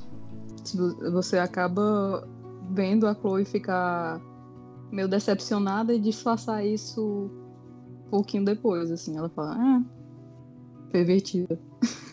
Aí sai meio decepcionada. Você percebe, assim, no tom de voz dela você já nota. É, O- você não aliás, sabe. o fato de eu é falar lógico. pervertida já funciona, porque, tipo assim. Ah, então você. Você gosta é de menino mesmo, né? Ah, tá, pra ver o que, que ela responde. Pelo Triste. menos eu interpretei assim. Aí Ou você- ela fica na aí- dúvida aí- entre ser. é, será que ela não entendeu? Será que ela é, foi eu fui muito sutil? Foi super sutil, muito sutil mesmo. É pro nível max de Aí lerdeza. você. Aí é lógico que eu não fiquei com a escolha do meninos. Eu voltei dentro do vestiário e saí, e saí com a porta trancada. Ela fala, ah, tem que inventar um truque novo, Max. Aí já tá velho. Olha só, nunca fiz isso. Pois é. Apesar que se você escolhe qualquer uma das opções que você escolhe, você pode dar a volta por fora lá na piscina e. Porque você. A porta que vira pra piscina tá aberta, as duas, né? E você entra pra piscina e vê o que Uhum. precisa ver, porque é interessante você ver as coisas que tem dentro dos vestiários, né? Por exemplo, no vestiário Uhum. das mulheres você vê uma incrível informação, como a Victoria tira selfies. É o pior que a Vitória tira selfies e esconde no vestiário da, da escola. Tipo, por quê? Você não esconde no seu quarto. Enfim. E Tem outra informação, essa é importante de verdade, é que no vestiário, não, no cacifo, não sei se vocês chegaram a ver as primeiras as primeiras traduções traduziam o, o armarinhozinho lá como cacifo, porque era uma coisa de português Portugal, não sei porquê. Enfim, informação irrelevante. E no cacifo, entre aspas, da, da Kate tem uma. Uma. O, como chama? Passagem de ônibus. A Kate ia fugir? Por Também que, que não. ela ia fugir? Não entendo isso. Acho, eu achei Eu- muito estranho ela fugir se ela queria se matar. É, eu não entendi muito bem que, isso. que ia adiantar ela fugir? Eu acho que isso foi só. Então, essa é uma pista. Eu acho que é uma pista falsa para linkar com a história da Kate, da, da Rachel. Mas também não faz muito sentido, porque no fim das contas, quando você vê toda a grande história que isso forma, você fala, tá, mas e daí? Isso não foi, foi igual as roupas de mulher que estão na, no quartinho do Samuel. Não faz sentido, é uma coisa que fica aberta e não, não, não tem sentido no- na, na história completa. Boring. Agora só as outras coisas mesmo. Acho que tem um negócio da Brooke, que ela tá desesperada pra ir pro cinema com o Warren. Ah, que dor da Brooke. não tenho dó dela, não. Se é uma Hum. personagem que eu não tenho dó, é da Brooke. E Sim, aí. E depois você dá a volta, nesse- como eu falei, você pode entrar no vestiário masculino, né? E, e lá tem mais coisas que pequenas pistas que agregam pra história. Tem o Warren sendo meio bizarro, fazendo a montagem da foto dele com a da Max e guardando no vestiário. Se cabe o questionamento das fotos da Vitória no vestiário, imagina a do Warren com a montagem. Eu acho meio bem bizarro. Muito. Aí tem. Olha, peraí, peraí, peraí. peraí. Fala. Eu vou defender o Warren. Ah, não. Ai, ai, eu vou, na verdade, não defender o Warren, só não vou acusá-lo exatamente. Beleza, ele fez uma montagem. Gente, vamos lembrar aqui. É uma coisa que. Acho que o, o, o Tomás apontou um pouco também no vídeo dele. O Warren é um menino, ele tem 16 anos, apesar de ser um menino prodígio. Ele tá apaixonado pela Max. Foi um trem que eu já falei no episódio retrasado, se eu não me engano. Sei lá, bicho, eu acho que foi uma forma inocente dele ficar sonhando, acordado, sabe? Não. Ele abre a porta do armário dele, vê aquela foto e fica pensando no dia que a Max vai aceitar sair com ele, lá lá lá. Assim, não acho bizarro, não. Bizarro eu mas- acho o pesadelo, acho. mas aí é um pesadelo, né? Mas ele pega a foto da menina e faz uma montagem com ele. Você não acha É. isso bizarro? É bizarro. Gente, É creepy. Imagina você. Imagina você. Você tem um paquerinha. Olha minha, minha paquerinha lá na escola. Vou pegar uma foto dela e fazer uma montagem comigo, porque nós somos namorados. É bizarro. olha, Sem ela saber. E eu sou eu amiga achasse. dela. Ah, Eu sou amiga dela. Vou pegar uma foto sem ela saber e fazer uma montagem comigo. E esconder dentro do, do meu armário. Ó, Se fosse uma tá. coisa inocente, ele mostraria pra ela. Se eu visse essa foto, sabe, eu ia achar bizarro. Exato. Você Mas- sendo a Max. É, isso, eu ia achar bizarro. Pronto. Eu sendo Warren, eu não, tipo, eu acharia ok. Você- assim, Mas você faria sou- uma coisa sou dessa? apaixonada. Bicho, não sei, com 16 anos. Sim, Não sei, vai. talvez. Exercício aí. Ah, isso quer dizer que você já fez, então. Assuma que você fez isso. Não, eu não fiz. No máximo, eu coloquei minha foto com- junto com a do Leonardo DiCaprio quando eu tinha 12 anos, mas Aí já é outra história, né? é porque eu não tinha Mas Photoshop. assim, já tem várias coisas depondo contra ele. Você, nesse mesmo episódio, você já recebe, por exemplo, você disse não pra ele ir pro drive-in. Você já recebe a mensagem quando ele tá falando sobre a Kate, ele te chamando de novo pra ir pro, pro drive-in, insistindo. Aí quando você liga pra fazer a bomba, ele fala de novo, olha, meu ingresso aqui ainda tá sobrando, a gente não pode ir junto pro drive-in. Eu acho isso muito chato. Não, Ele, é isso mu- é. ele não, mas ele não sabe, ele não consegue entender que não, não tá rolando, ele não, não consegue se afastar. Isso não é normal. É aquela campanha. Não, É aquela campanha, A não é não. leva um não. Pois é, Olha. mas ele levou um não, ele não entende, beleza. Aí ele vai de novo. Leva É. outro não, ele continua sem entender. E assim vai. Isso é muito. Não É. tem defesa. Uma coisa é você não entender a primeira vez que ela, que ela, sei lá, recusou o abraço. Beleza, podia ser só naquele momento ela não tava bem pra abraçar. Mas ela recusar repetidas vezes e ele continuar insistindo, pra mim aquilo ali é muito paia. Uhum. Essa foi uma das coisas, inclusive, que o Tomás apontou no vídeo dele, que, que a gente acho que comentou no primeiro episódio, que o Warren não sabe receber um não. E o Tomás diz que não, o Warren sabe receber um não sim, tanto é que na cena é, pós-beijo da Chloe, e que a Chloe manda um SMS pra ele e fala, ah, pô, você tá com a Chloe, ela é mó gata, então, sei lá, sejam felizes. Mas Kate aí é outra, mas aí é outra coisa, foi meio machista dele. Ele, ele recebeu vários não da Max, ele não aceitou. Aí vem a Chloe, disse que, que não. Aí pronto, ele aceitou porque por causa que ela é posse. Ela é a posse da Chloe. Pior que Sim, foi mas que eu pensei Faz também. sentido. Não faz. Não, não, não encaixa isso de ele, ah, E de- esperar a Chloe dizer pra ele se, se afastar, pra ele se afastar. Ele tem que se afastar porque a Max não quer. exatamente. É. Não tem que esperar a Chloe. Mas assim, ao mesmo tempo em que ele é insistente, ele é realmente inconveniente. Ah, bicho, igual eu falei, o Warren ele é bobão, sabe? Ele não, não é um inconveniente agressivo, digamos assim. Mas assim, Já- é porque as pessoas, já- elas costumam... Demonizar. lá, bicho, as pessoas costumam demonizar demais o Warren. não, eu é entendo, assim, sim. sabe? Ele é Mas eu chato, também- mas ele é Mas as- apaixonado. Mas às vezes eu acho que as pessoas tentam demonizar o Warren, mas ao mesmo tempo as pessoas tentam endeusar ele. Sim. Como se ele fosse um, um mega romântico coitadinho, isso. tadinho dele. A Max não dá, não dá chance pra ele. Como se ela fosse obrigada a gostar dele só porque ele é bonzinho. Eu acho isso Uhum. pior ainda. É porque Não, é você- aí É, a gente e entra. é justamente o que as que, que gostam de bater na Chloe, uma a pessoa tóxica, abusiva, que, que usam pra defender ele. Olha, mulher não gosta de homem que presta. Eu odeio essa frase, mas é uma das Nossa, frases que você mais ouve na vida. Como se ela fosse obrigada a gostar dele só porque ele é bonzinho. Exatamente. Gente, não é assim que acontece. As pessoas não gostam umas das outras porque a outra é boazinha. Não é um, um, um ticket que você ganha e você entrega e recebe amor em troca. Você simplesmente se interessa. É uma coisa natural.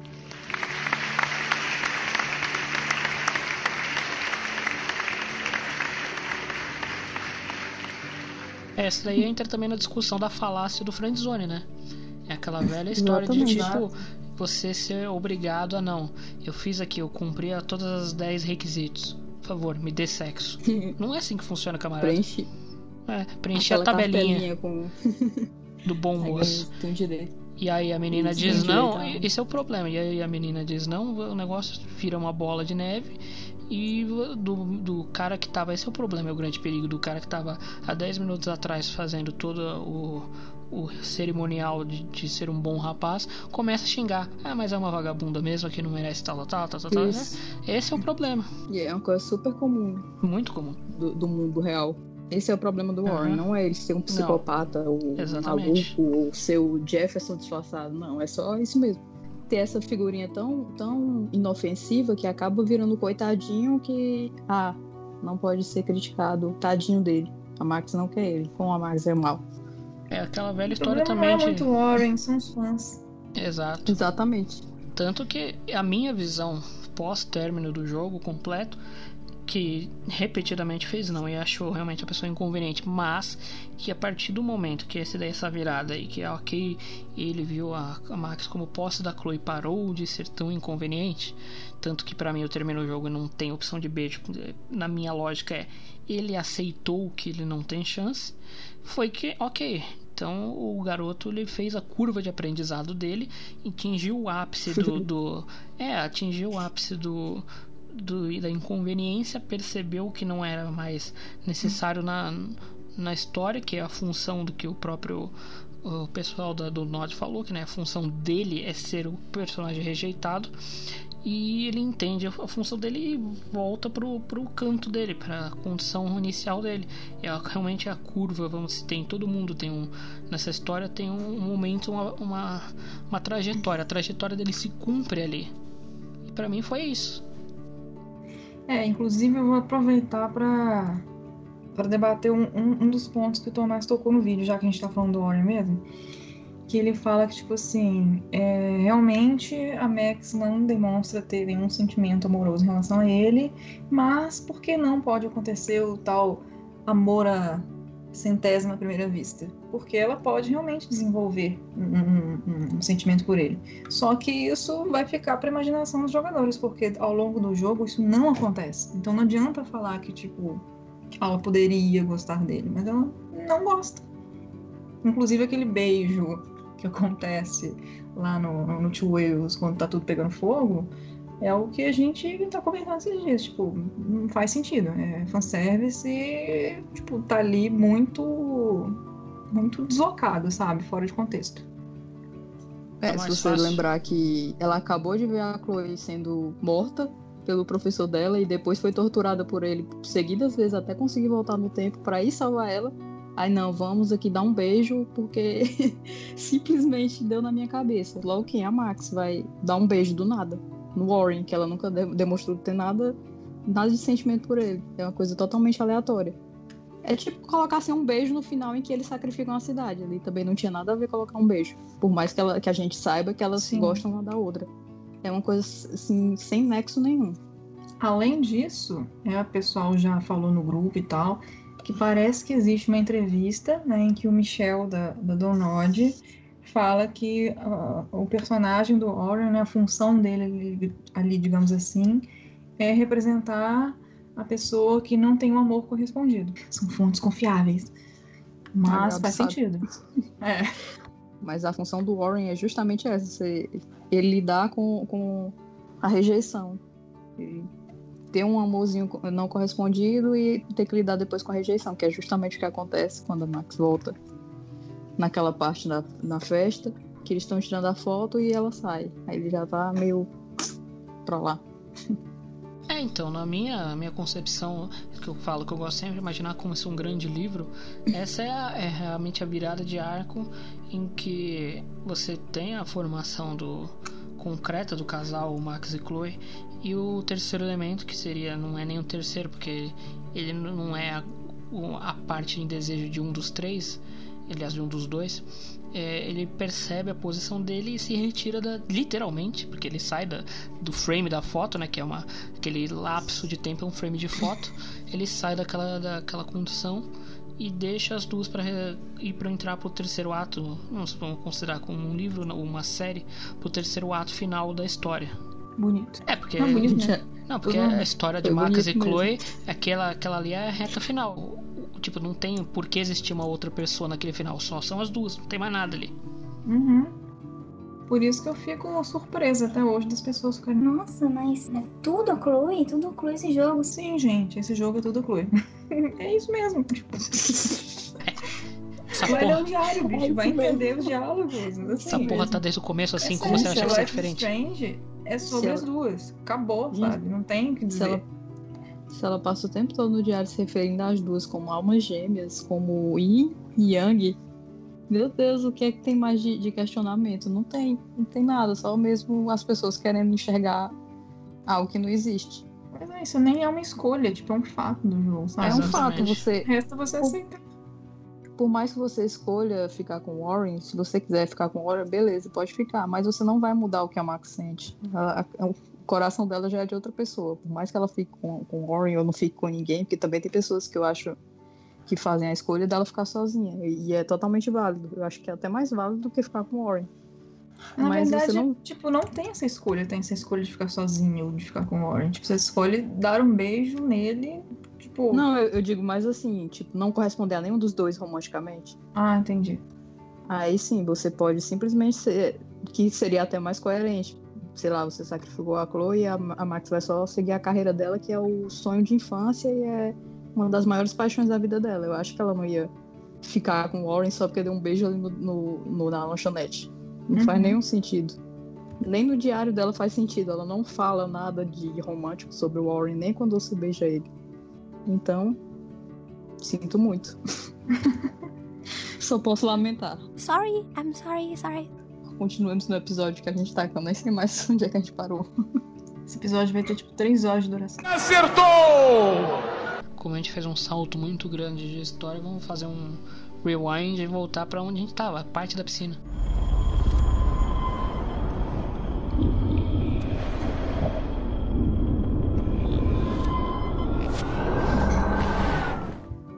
Aliás, né, a gente não tava na parte da piscina, a gente tava vendo os cacifos. Por isso que a gente falou É, do a gente Warriors, tava a no- foto. É, a gente tava no armário do War. E tem uma outra coisa também que é relevante pra história nesse, nessa parte. O que, que tem no armário do Nathan.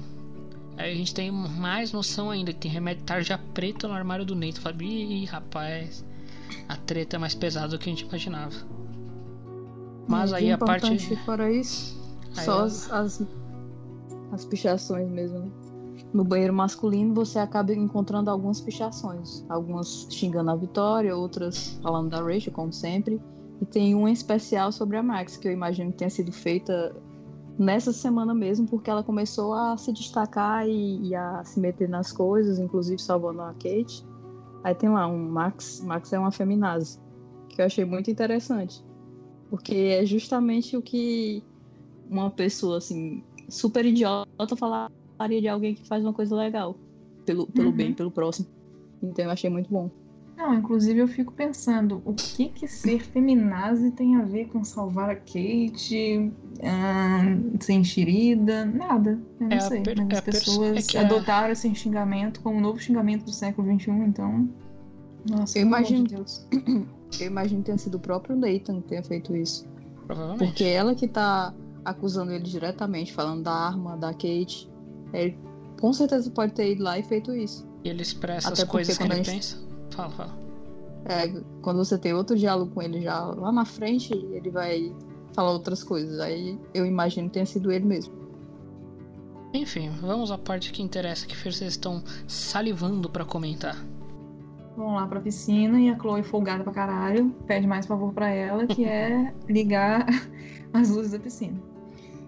E quando a Max vai ligar as luzes da piscina, tem umas ela tem umas interações interessantes com objetos inanimados que podem querer dizer alguma coisa. Já no, no segundo episódio, a gente tem acesso a uma pichação na parede do ginásio, de, de onde tem a piscina, que dá tipo uma dica do que vai acontecer no futuro, que eles mostram o tubarão. Tubarão devorando uma lontrazinha, coitado, indefeso. Aí a Max comenta. Ah, pobrezinha da lontra. Aí agora, nesse episódio seguinte, a gente vai fazer o quê? Ser devorado por um tubarãozinho. Que isso, é o estagiário falando? Pode ser. Jamais saberemos. Ai, ai. E aí, quando a Max vai procurar o lugar onde acende as luzes da piscina, ela encontra uns objetos. E uns deles são. Como é que fala? São. é, modelos humanos de. De quê? É umas boias, eu acho, aquilo ali. São boias? Acho boias que, é aquela- parecem pessoas, né? Isso. E são duas boias. E ela olha para as boias e fala: O que, que eu faço? Don't even think I'm gonna make a move on you. Nem É. pense que eu, vou, que eu vou dar em cima de você? Como é que é? É, porque ela fala em inglês e no português eles traduziram muito nada a ver. Mas é, a ideia é essa. Não, não pense que eu vou, tipo, dar o primeiro passo dar em cima de você. Fora isso, ainda tem o tubarãozinho. Que é justamente o tubarão que eles reaproveitaram em Before the Storm. O tubarinho.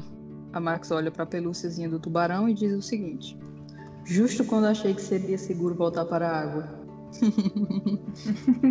Essa risadinha surda, né?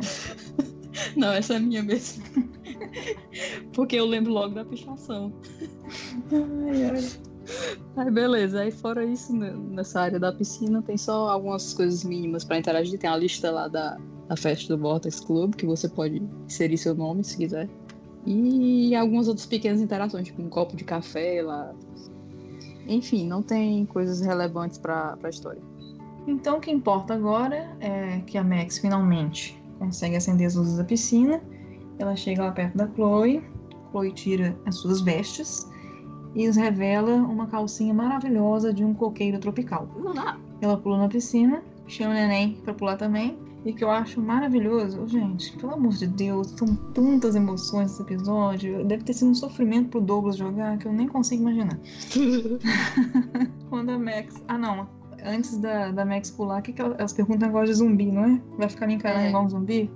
E o bom é quando a, a Max tá tirando a roupa pra pular a piscina e foca na cara da Chloe, tipo assim, a Chloe, Nossa, a é Chloe tava maravilhoso. olhando. assim. Aí ela muda, tipo assim, deixa eu disfarçar Ela dá-. Vou dar só uma conferidinha e depois. Opa! Isso não foi à toa, gente, com certeza não Claro foi que não. Não tem como. Claro que não. Tudo que a câmera coloca, clo- dá um close e mostra é, é muito bem pensado. É aliás, essa própria fala do zumbi que é, é relevante, que a Max fica só encarando e não fala nada, é porque ela tá em choque também. Ela não fala nada porque de fato ela tá em choque, ela não sabe como reagir. É verdade. Essa fala do zumbi, ela não é falada à toa. Ela realmente, ela, tipo, a outra ficou meio tipo, que preciso quebrar o clima. Porque a outra tá me encarando, ela não tá falando nada, ela paralisou. Ela podia estar com vergonha também, mas mesmo assim, Exatamente. vergonha justificada. As duas estão morrendo de vergonha, essa é a questão. Ela... Que a Max estava maravilhada, ela não conseguia falar nada. Exatamente. Ela A fica Max- com a carinha assim, tão É como, como a gente tava falando antes. apaixonadinha, tão bonitinha. É, é como a gente tava falando antes, esse é um episódio de descobertas. A Max tá, é a primeira vez que ela é po- posta numa, nessa situação. Ela nunca se imaginou naquilo. Tipo, ela ficou meio, caralho, o que, que eu faço? Ela nem pensou nisso. Ela não pensou em nada, travou. Sabe, deu tela azul, tum. E como a Chloe sabe que a Max é desse jeito, ela falou: Meu Deus do céu, preciso fazer alguma coisa. Tirá-la do travamento. Como eu disse, tudo é muito bem pensado nisso. Inclusive, a fala que se segue a seguir, não é mesmo? Why, look, an otter in my water. Olhe, uma lontra nas minhas águas. Antes Tem disso, tem mais? Max, try to find the light for the pool. I want to see the sharks. Otters don't like sharks. They bite. So do I. Hit that light. Lontras não gostam de tubarões. Eles mordem ela. Ah, e daí eu também. É Aí, verdade. assim que a Max pula, começa tanto, tanto. You are so obvious. Meu Deus do céu, meu Deus do céu, não tem como. A pessoa não percebeu uma coisa tão óbvia como essa, gente. Isso aí foi a coisa mais óbvia, mais escrachada do episódio inteiro. Gente, cada coisa que vocês me lembram é uma maravilhosidade. Essa cena da piscina é uma das mais maravilhosas desse jogo. Eu amo. Eu amo toda essa conversa delas, eu amo toda a afinidade que elas têm ali. É, Eu amo toda a quebra de gelo que acontece ali. Eu não tenho nem palavras. Eu lembrei Tem sim, até da- de falar várias. Eu lembrei até do, do momento exato, que é quando a Chloe pede pra, pra ela acender os refletores, que ela quer ver os, os tubarões. Aí ela É. fala que outras não gostam de tubarões, ela- porque eles mordem ela. E daí eu também. Aí pula na Entra, piscina o entra quê? áudio da Max gemendo aí. Pronto, perfeito. Aí logo a primeira coisa que faz assim que entra na piscina é o quê? Imitar o barulhinho do do tubarão. Meu Deus, é muito sutil a Chloe, eu fico impressionada. Ai, gente. É que isso faz Deus parte do do plano desespero, parte 2. E a Max, tipo, toda sonsa. Ai, para com isso. Você sabe que eu tenho medo daquele filme até hoje. Sonsa mesmo, viu? É, eu acho que a Chloe deve ficar muito frustrada com esse esse momento. Uhum. Foram vários momentos de frustração, na verdade. Aí enquanto elas estão lá na piscina brincando de tubarão versus lontra e se atacando e etc, a Chloe lembra da Rachel. Aí fala: Ah, eu queria que a Rachel estivesse aqui, você ia gostar dela, vocês têm muito em comum. Toda aquela baboseira lá de sempre. Aí eu fico pensando, a impressão que eu tenho, que ela meio que se sente culpada porque ela tá se divertindo enquanto a amiga dela tá lá desaparecida. Uhum. E ela demonstra isso várias vezes no jogo. Por exemplo, no episódio 2, quando elas estão lá no, no, no trilho, que ela se refere a Rachel no passado, ela tipo, ah, a Rachel era assim. Aí depois ela se corrige. A, a Rachel é que ela não quer internalizar que a Rachel tá. que ela não vai mais voltar. Ela tem Uhum. medo disso.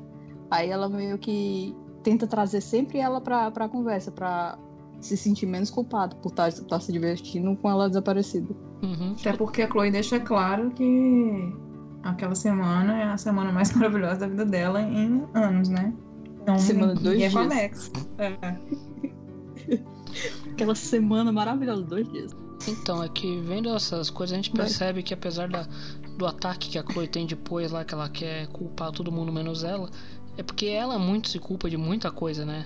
Tanto da, do pai, da Rachel. é, Pra, acho que ela carrega muito internamente a culpa. Por isso que ela, quando tem momento de felicidade, ela realmente se culpa por estar tendo um momento de felicidade. Quando ela devia estar em, em. Não em luto, mas sei lá. em- ela não devia estar se divertindo. Exato. Justamente quando ela fala isso, I wish Rachel was here, olha. quando ela fala isso, quando ela relembra da Rachel, já no momento seguinte a esse da piscina, ela já diz que é, que é hora de se mover pra frente no tempo. que eu acho um momento bem, bem emblemático do jogo. É. Exatamente, que ela já. Ah, eu tenho que viver minha vida, não tem como eu ficar parada nisso e, e só remoendo, remoendo e não sair do canto. Uhum. Vamos pra frente. Aí elas vão lá pra beiradinha da piscina e tem aquele diálogo maravilhoso. Aliás, uma breve, uma breve aspas aqui. Essa de mover-se pra frente no tempo é recorrente durante o jogo. Você vai ver essa mensagem sendo passada diversas vezes que tipo não adianta você é, por mais que tenha esse recurso do rewind, é, é a ironia do jogo, né? Que o, você voltar no tempo não, não vai mudar tudo que já aconteceu de fato. Por mais que Uhum. você é, que é no caso o principal que vai ser nesse episódio, lição de ah não, eu tenho poder de voltar no tempo, então eu vou voltar no tempo e desfazer toda a desgraça que aconteceu na vida da Chloe. Você percebe que não é só isso, você você não não só não desfez como ah, existe vai existir essa linha do tempo onde nunca o, o William nunca morreu, mas a outra linha ela continua existindo, ou seja, o tempo não para. Essa coisa de sempre seguir em frente é constante. Você vai ver né, é, nos outros episódios que de fato tudo vai continuar ocorrendo. E essa é a grande moral do jogo, por isso que no final do jogo a ideia de você voltar no tempo, ela meio que quebra-se com essa ideia de você é, criar uma nova realidade. Não faz sentido você criar mais uma realidade se a, a moral do jogo é seguir em frente. Uhum. É até um conceito físico, que o tempo Sim. sempre se move pra frente. O que a Max faz é só se mover dentro de, de camadas de tempo, mas ele continua passando do mesmo Sim. jeito. É, tanto que é essa daí, quando ela volta pra realidade que ela deixou a Chloe nesse episódio, ela não, vol não vai voltar lá onde ela parou, ela vai já voltar tendo perdido tudo aquilo que teve da famosa cena dela jogando a toquinha pela janela. Ela perdeu tudo aquilo. Porque o tempo não parou, ele Sim. continuou indo. Ele seguiu em frente. Exatamente. Pretendo, inclusive, falar muito desse, desses momentos aí quando a gente vai no episódio 4.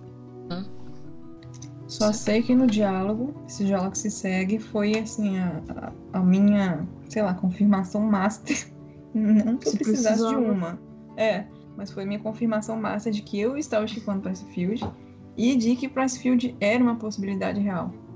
Naquela hora que elas estão lá trocando uma ideia. é, como é que é? Ih, gente.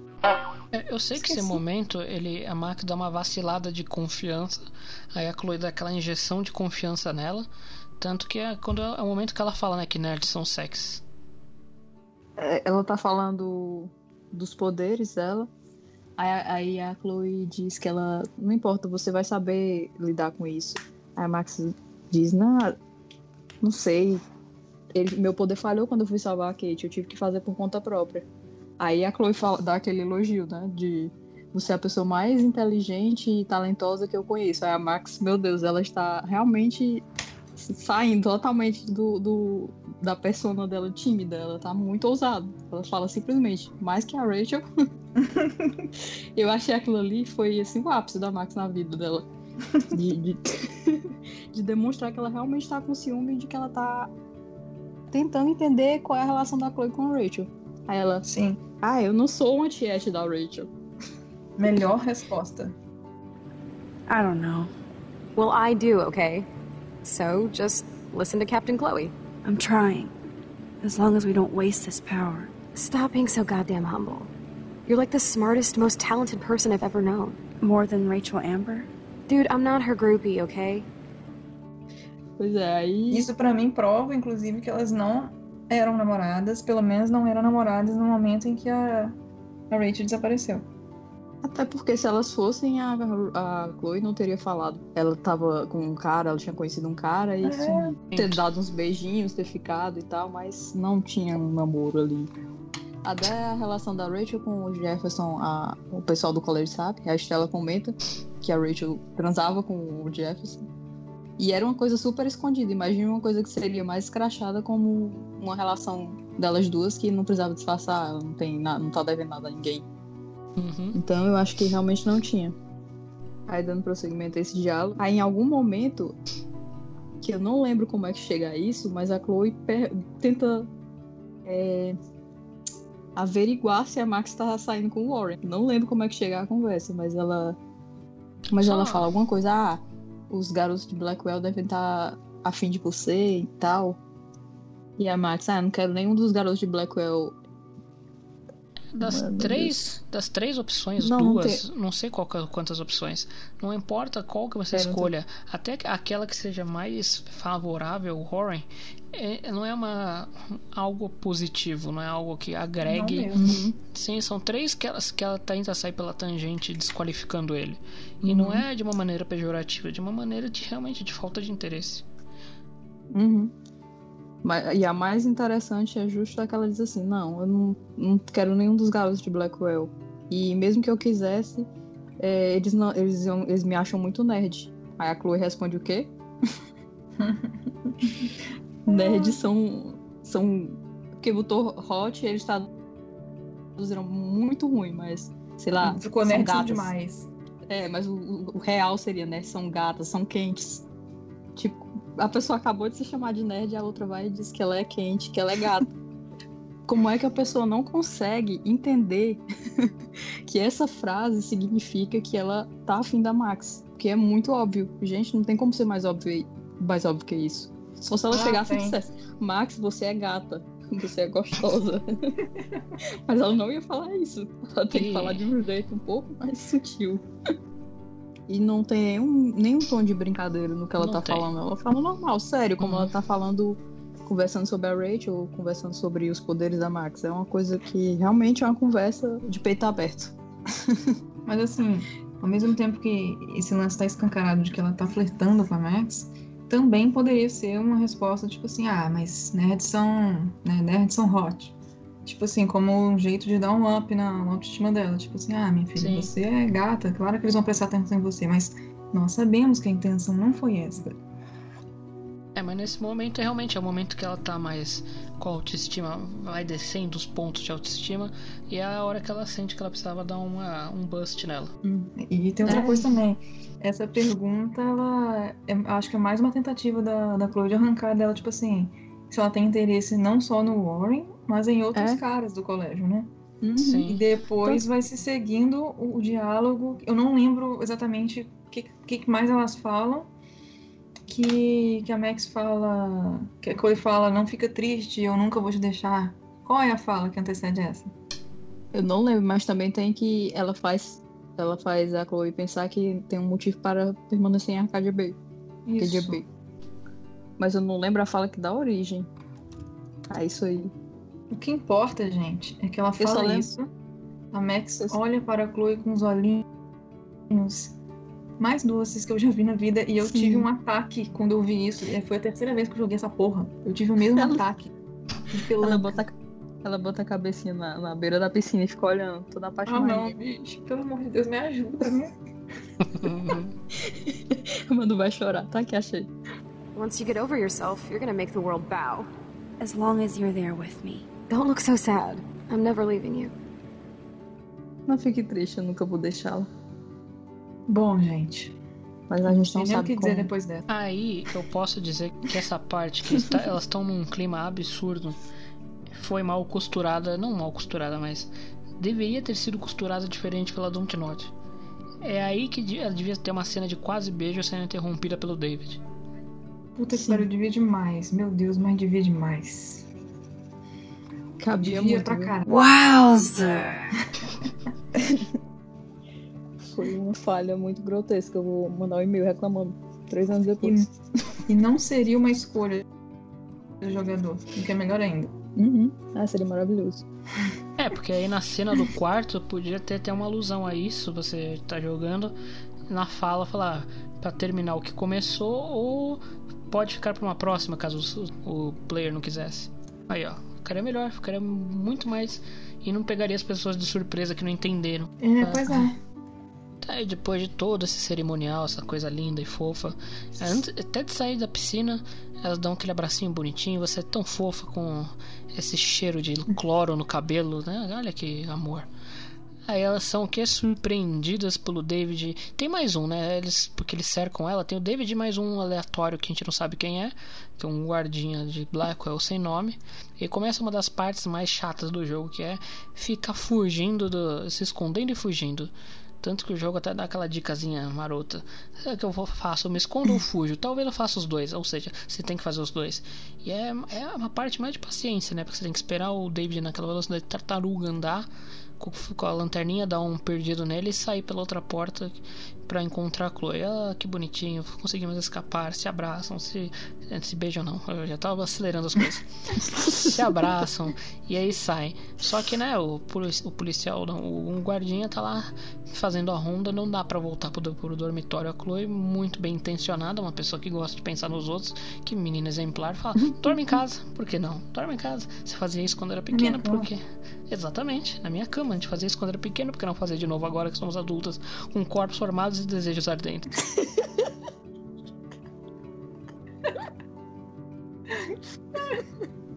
Ai, meu Deus. O melhor, o melhor reação da Max, né?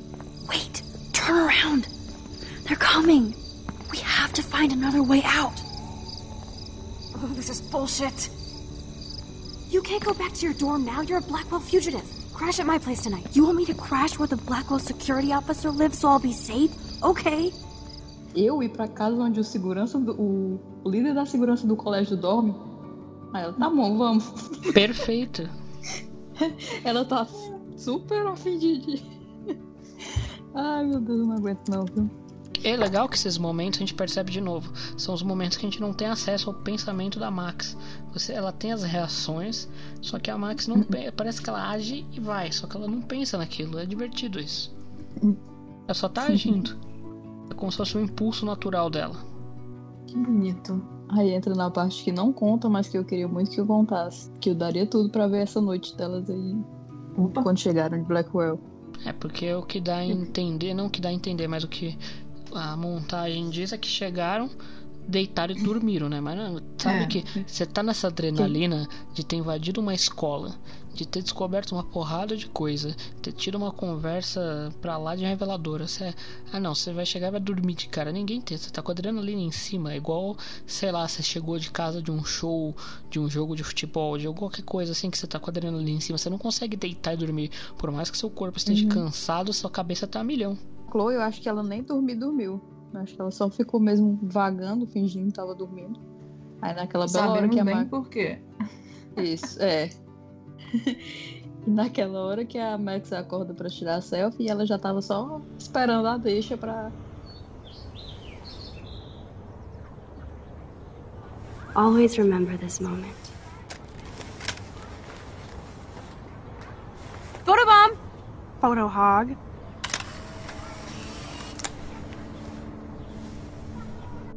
Já tá- Acordei. já tava até com o braço dormente naquela posição de tipo, meu Deus, acorda logo, caramba.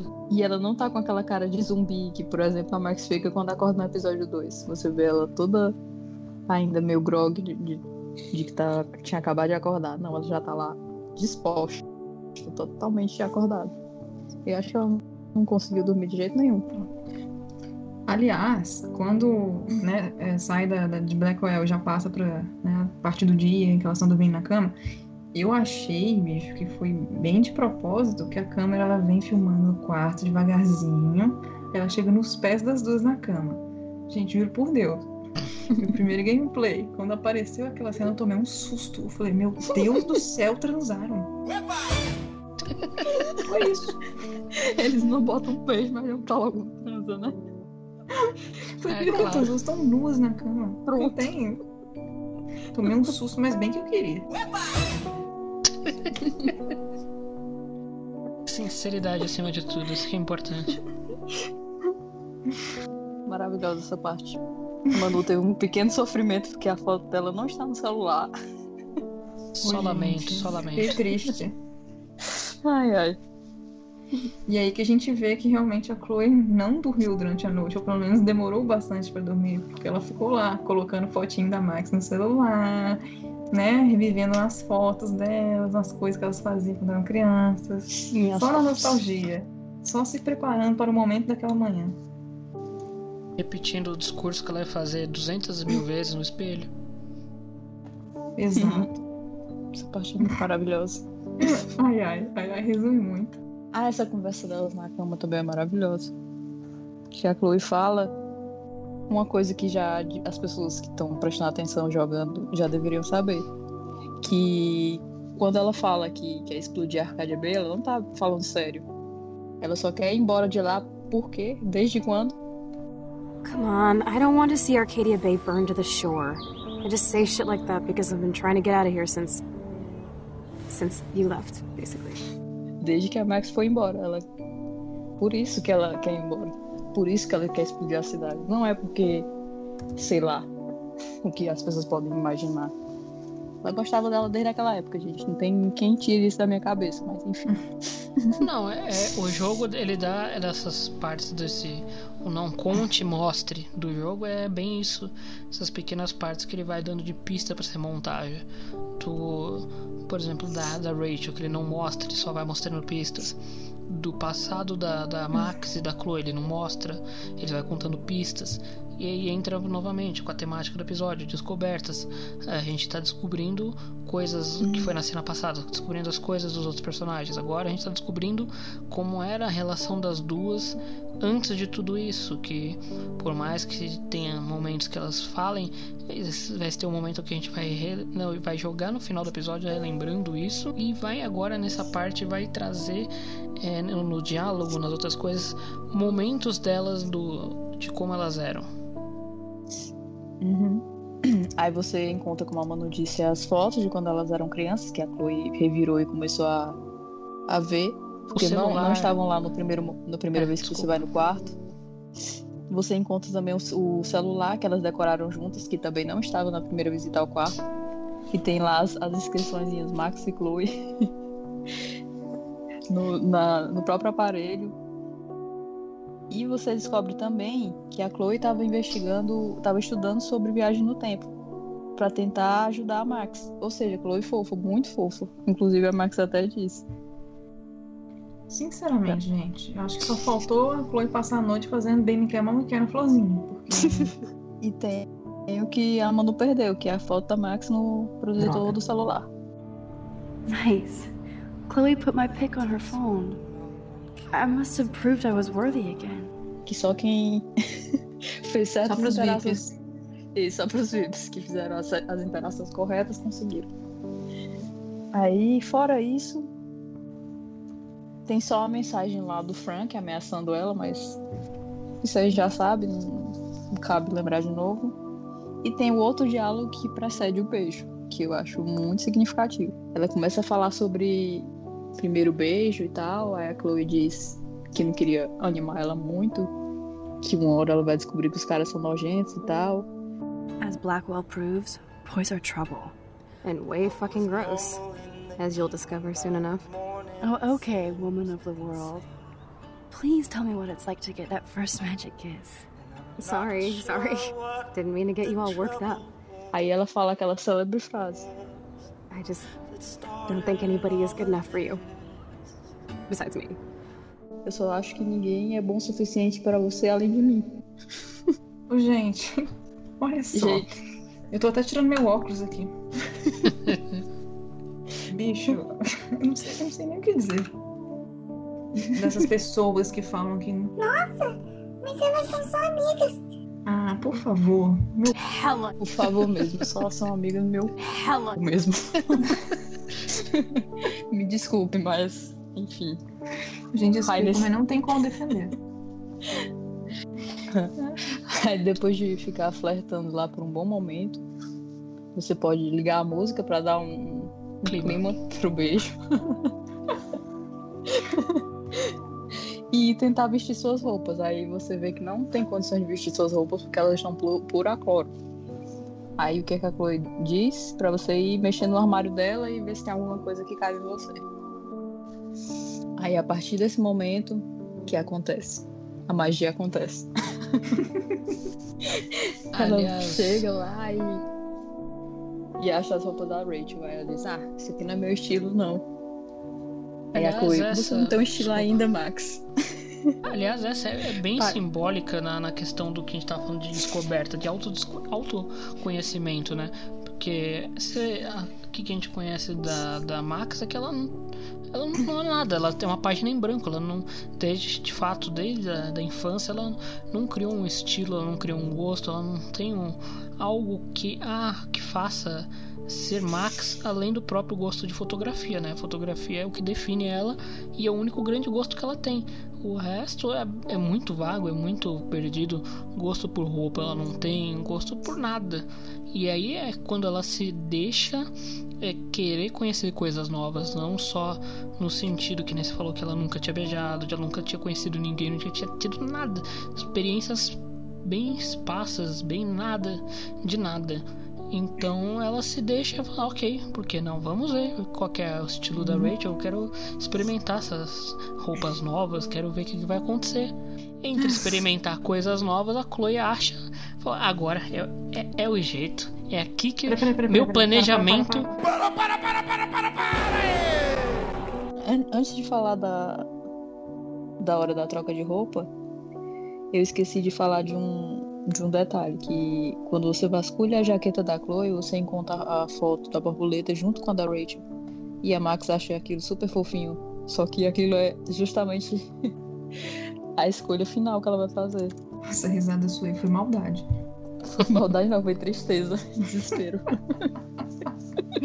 Aí voltando para a parte que interessa, que é justamente a da troca de roupa, a Chloe diz que a, a Max, enfim, ela diz que ela é livre para arriscar quando ela quiser e sugere o beijo. Só que a forma que ela sugere é muito, é muito engraçada, porque ela dá uma, uma vaciladazinha quando ela tá falando.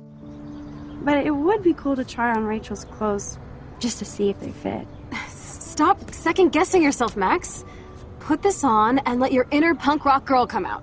You can afford to take chances whenever and whatever you want to try. For example, I dare you to kiss me. What? I double dare you. Kiss me now. Eu, ela tipo. Sim, eu, percebi muito isso nessa, nessa, nessa jogadora minha. É, ela, ela fala, eu. Eu te desafio a me beijar. Aí, a Max, o quê? quê?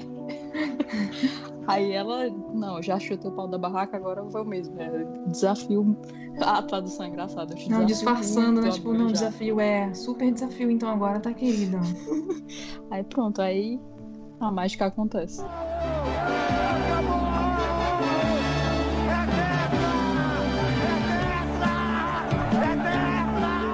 Qual foi a reação de vocês quando chegou essa cena, gente? Minha reação foi total surpresa.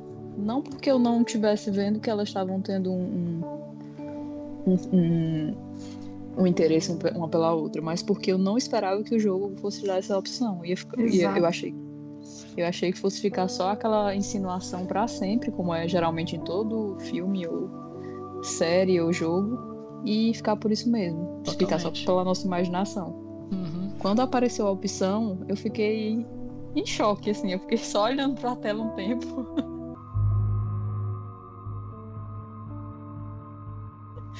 até, até eu voltar a, a mim e escolher o sim.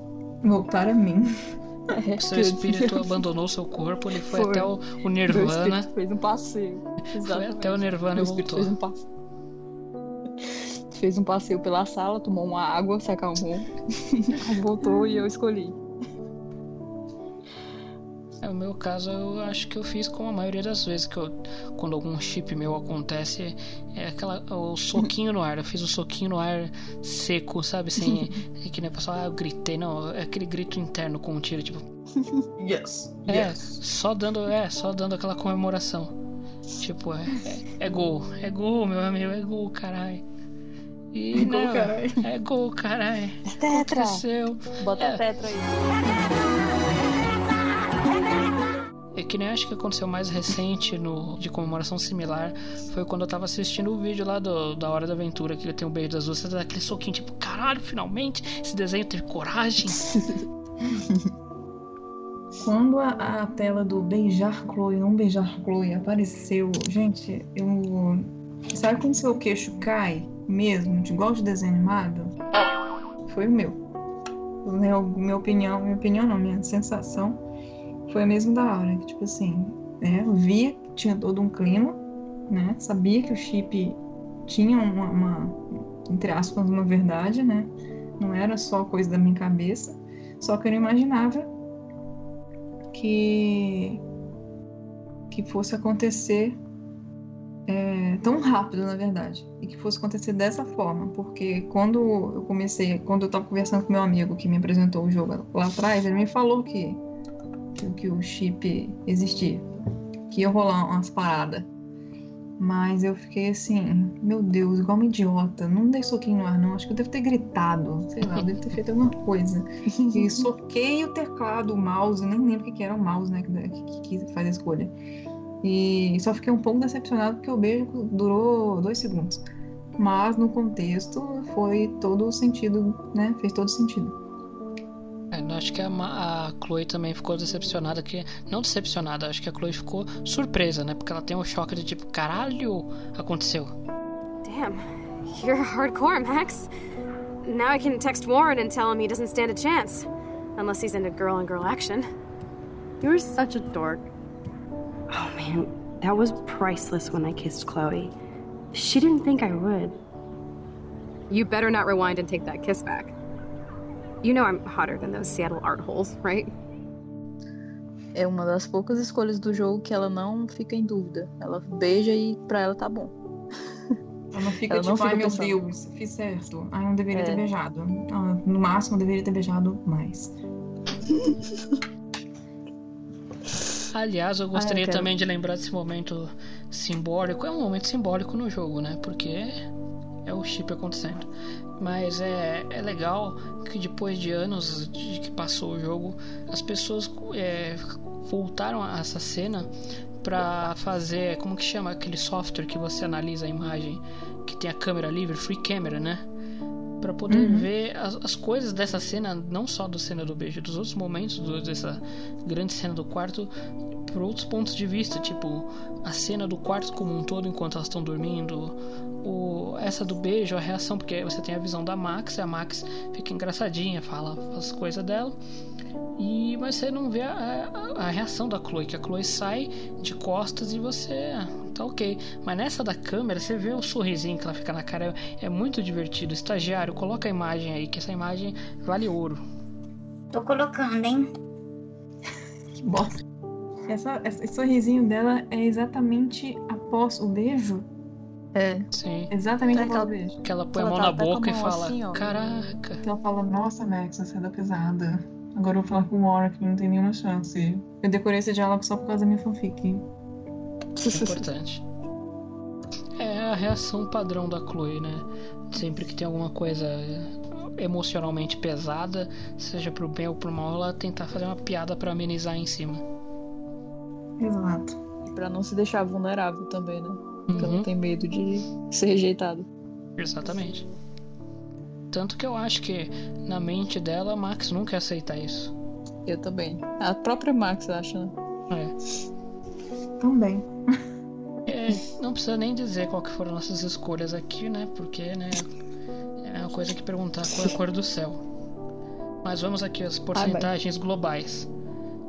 Aparentemente, no- o público-alvo que ouve a gente, a gente tem. não vai machucar tanto as pessoas, porque 78% das pessoas beijaram a Chloe. 78% é um número expressivo. O que me deixa incomodado é que 22%. Quem são vocês, 22% que não beijaram? Vocês não. Douglas Modesto. 22% Tomás Douglas Pereira. Modesto. Outra coisa que eu quero acrescentar nessa parte. Ah, você tem a opção de não beijar a Chloe e a Max não vai corresponder. Só que a Max fala no diário dela, quando você não beijar a Chloe, que queria ter beijado. Quando você chegar lá no capítulo 4, que volta da realidade alternativa, ela vai dizer: Ah, quando eu vi aquela cara dela emburrada, eu me arrependi de não ter beijado ela. Talvez se ela me, me tivesse me desafiado triplamente, eu teria beijado. Mas acho que a gente ainda é muito nova pra casar. É isso que ela disse, simplesmente. É, estagiário, põe esse link aí também, por favor. Tudo meu, caralho.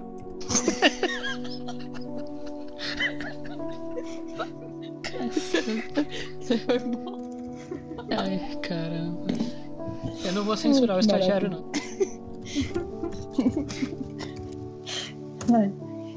É, uma coisa que eu acho interessante também de falar é que muita gente, assim, que, sei lá, seja chip neutro ou seja Graham Field, fala que essa cena não quer dizer nada porque a Chloe ela dá pra trás. Tipo, ela não queria beijar a Max, na verdade. Tipo, ela fica surpresa e vai pra trás. Gente, Não. é falta de interpretação, porque assim, eu, eu fico tão tão, como é que fala, tão chocada com esse tipo de comentário, porque tá muito claro que ela só deu um passo pra trás porque ela não esperava que a Max fosse beijar ela. A Max é uma pessoa insegura, a gente sabe disso, que é insegura, que ela é, gosta de ficar na zona de conforto dela, que ela era bebê provavelmente e tudo mais, então a Chloe não tava esperando por aquilo. Mas ela queria fazer aquela jogada pra ver o que que a Max ia responder, mas ela esperava que a Max dissesse não. É, é isso, acabou, não tem essa de tipo, a Chloe não queria. Não, não. Claro que queria, pelo amor de O Deus. jogo, o jogo teria sido irreal se ele tivesse que muita gente fala que imagina a cena das duas realmente ela retribuindo o beijo continuando o beijo, mas ia ser muito irreal isso, porque né, realmente não ia validar o choque que ela teve. É, pois é. E, tipo, é uma escolha, é uma escolha com consequências. Tem a borboletinha voando, ou seja, é uma escolha importante, vai ter um, um impacto, né, no no desenrolar da história. E não tá ali à toa, gente. Não tá ali pra mostrar que a Chloe não gostava. Foi só um desafio à toa. Não foi um desafio à toa. Meu Deus, mas está tão claro como águas do Caribe. E se viesse a existir alguma dúvida depois disso, os próprios criadores do jogo já disseram que, que é real, que o chip é canon e não tem o que questionar. Se as pessoas que criaram o jogo sabem, dizem, você não tem o que questionar, gente. Você quer saber mais do que quem fez o jogo? Eles são Fala. totalmente Pressfield Trash. São. O Michel usava usava foto do beijo de perfil por, sei lá, anos. Só É. mudou agora que, que vai lançar o jogo novo, mas por anos foi a foto do beijo. Então, quem quer dizer que não existe é porque realmente só quer ser do contra, não tem como. É, o- os próprios Não gostar é uma coisa, não Ah. gostar é uma coisa, mas dizer que não existe já é outra, outra coisa totalmente diferente. Este é o meu ponto. Este é o meu ponto de toda vez que falam de, tipo, de chip no geral e de price fit principalmente. Bicho, você pode chipar quem você quiser. Quer chipar Graham Field? Chipa. Não quer chipar price fit? Não chipa. Agora, falar que não existe, tipo, que não tem base nenhuma, é um absurdo. Isso aí eu já não aceito. É você tá. Não é uma opinião, tipo, é minha opinião, não é minha visão, não é sua visão, bicho. Tá lá no jogo, tá no diário. Os produtores falaram, tipo, que é mais o que, sacou? É oficial, é canon, chupa a sociedade.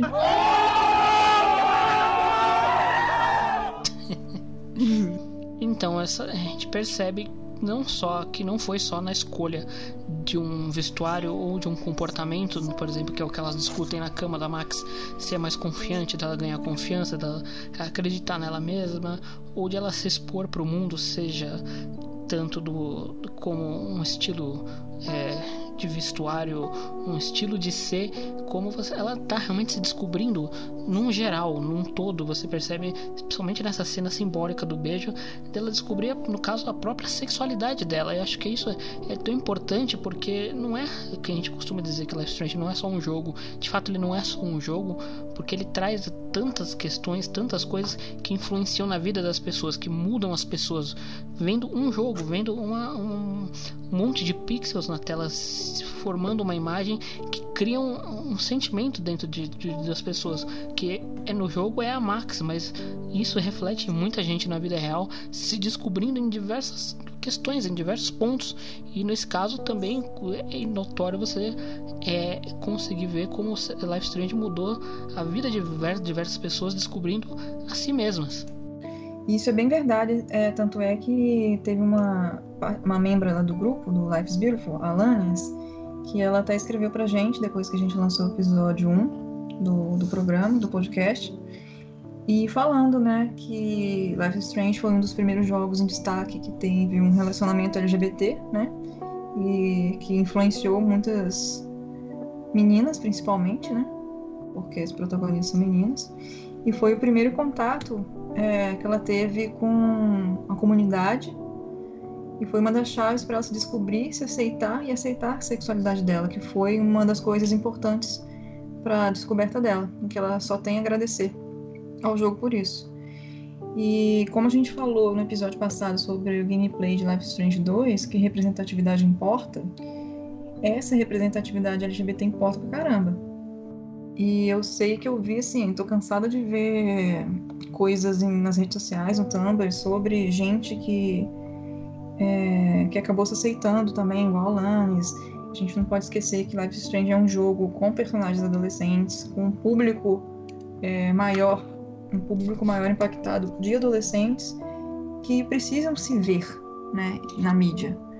É, na nossa época, os velhos, não tinha tanta coisa, não tinha tanto filme, sei lá, jogo, não faço ideia porque eu também não era gamer, série, então não tinha porcaria nenhuma. Então era as poucas coisas que saíam, é, eu tô falando por mim, né? Era escasso e era coisas nas quais a gente se agarrava. E eu aproveito até para falar uma coisa aqui que eu acho eu acho importante. É, pelo menos, na verdade, isso aqui é uma opinião, né? Quando a gente fala que a, a Max é, beijou a Chloe, que a Chloe tá, tá, tá flertando com ela, etc., que as duas estão desenvolvendo um sentimento além da amizade, não cabe aqui, na minha opinião, definir se Max é bi, se Max é lésbica, se Max é hétero, se a Chloe é também não é, apesar de o cheiro de couro, né? Ser muito forte. Mas, assim, o jogo não explica isso, só se os produtores dissessem, viessem a público definir ah, a sexualidade delas é essa e pronto, mas assim, pra mim pouco importa o que, que elas são. O que importa é que elas se amam, é um relacionamento entre duas meninas e isso impacta de forma positivamente a vida de um monte de gente. E, e o que me leva a outra coisa também, que é o lance de, tipo, tem, ao mesmo tempo que tem isso, né, da- das meninas se identificarem, das meninas é, é, chiparem, etc.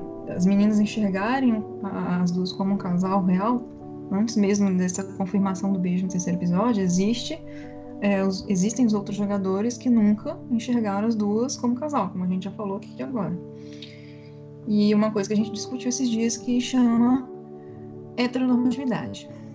Que que é heteronormatividade? É quando você assume que todo mundo é hétero, né? E, e ser hétero é visto como sexualidade padrão. Ou seja, parece que nem existem outras sexualidades e que elas são erradas ou esquisitas e etc. Então as pessoas, na cabeça des- desses jogadores, existe homem e mulher, né?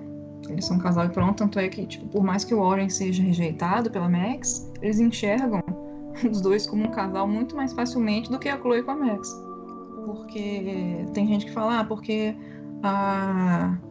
é muito mais comum você ver um carinho físico e tal entre meninas do que entre meninos. Mas é uma coisa, é um exercício que é muito válido nesse caso. Se fosse o contrário, se, se a Chloe fosse um rapaz, as pessoas não duvidariam que, que poderia ter um casal ali, sacou? Inclusive foi isso que fez eu e a Aura, a Aura sermos amigas. Toca aí, amiga. Uh! Toca aí. E foi uma discussão dessa que teve no grupo que a gente tava antes, Life is Strange, sobre um, cara duvidando e tal. E foi essa pergunta que a gente lançou. Se a Chloe fosse um cara, ninguém ia duvidar que seria um chip real. Só acrescentar que, até pegando o próprio exemplo do Warren, a pessoa enxergar um, um relacionamento no, na dinâmica entre Max e Warren é, é abstração demais pra mim. Porque em nenhum momento ela dá a entender que gosta dele, mas mesmo assim as pessoas conseguem Uhum. dizer que veem mais eles como um casal do que Chloe e Max, que passam o tempo inteiro do jogo flertando.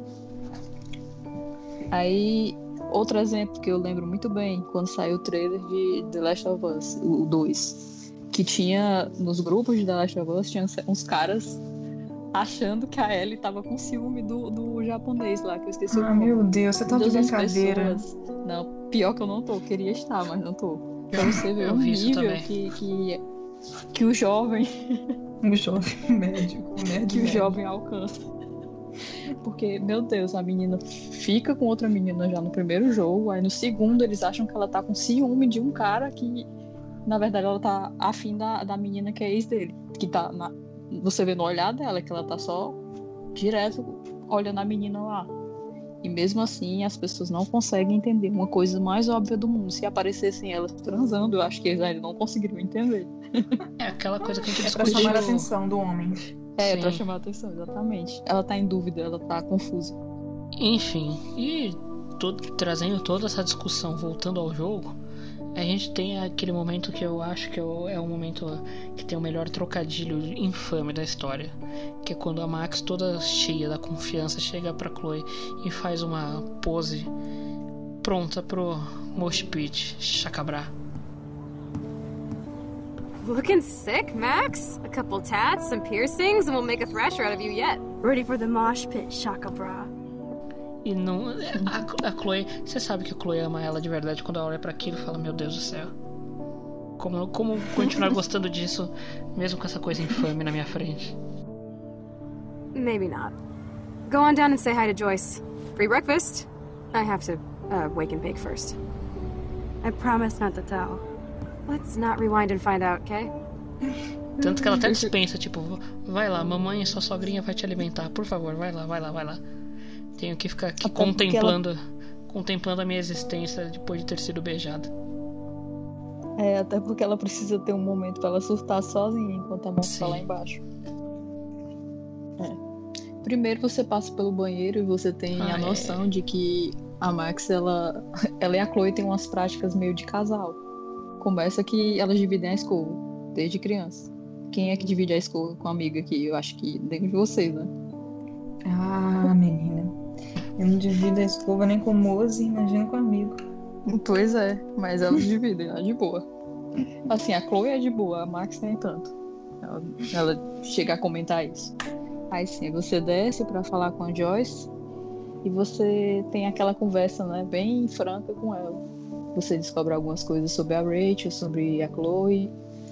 E que você também deixa bem claro pra ela, você é tão. A Max é tão. é, tão transparente que a Joyce percebe de início que ela tem ciúme da Rachel. Ela até comenta, Max, você aí, o ciúme da Rachel, aí você tem a opção de dizer que não, mentira, no caso. ou ser franca eu? com ela. É, pois é, ou ser franca com ela. Eu escolhi ser franca porque nessa parte você tem. Você não tem como dar rewind, você só faz a- um diálogo mesmo e pronto. Aí eu achei que seria melhor pra descobrir assim. Aí você vê que a Joyce, ela tinha assim um, certo pezinho atrás com a Rachel. Ela chama a Rachel de endiabrada. Good morning, Joyce. Rachel, uh, I, I mean Max. Oh, you startled me. Well, you fit those clothes well. Thank God you're not a hellraiser like her or Chloe. Diz, ah, Max, você não é como elas, você é, é um anjinho. Só falta dizer isso, mas enfim, ela dá muito a entender que a Max é a pessoa centrada e que depois que ela foi, que é uma mulher, né, que ela até diz também isso pra Chloe, que depois que ela foi embora, a Chloe meio que se perdeu. E você percebe o quanto ela gosta da presença da Max perto da Chloe. E ela faz questão de deixar isso bem claro para a própria Max. Aí Você percebe também que a Max vê na, na Joyce também uma figura bem familiar, claro, por todo o tempo que elas ficaram juntas, mas como é realmente uma figura materna naquelas, naquele ambiente totalmente, totalmente sozinho que ela se encontra, né? Porque ela foi voltou para a cidade natal, mas não tem mais a figura dos próprios pais. Então, ter na Joyce uma figura mais velha a quem ela possa recorrer, eu acho que é um um dos portos seguros que ela consegue se encontrar. Tanto que acho que é por isso que ela tem essa conversa tão franca com a Joyce. Uhum. Aí, pronto, aí ela vai tomar o café da manhã e a Joyce vai continuar conversando e mostrando as fotos antigas para ela. Inclusive a foto que ela vai usar um pouco mais para frente para voltar no tempo. Ela até menciona também que aquela foto foi a, uni- a última vez que ela viu a Chloe sorrindo verdadeiramente. E todas essas coisas para dar uma puxadinha no saco da Max. Aí a, a Chloe aparece na cena. Todas as vezes que a Chloe entra em cena, você percebe que ela chama atenção pra si mesma, né?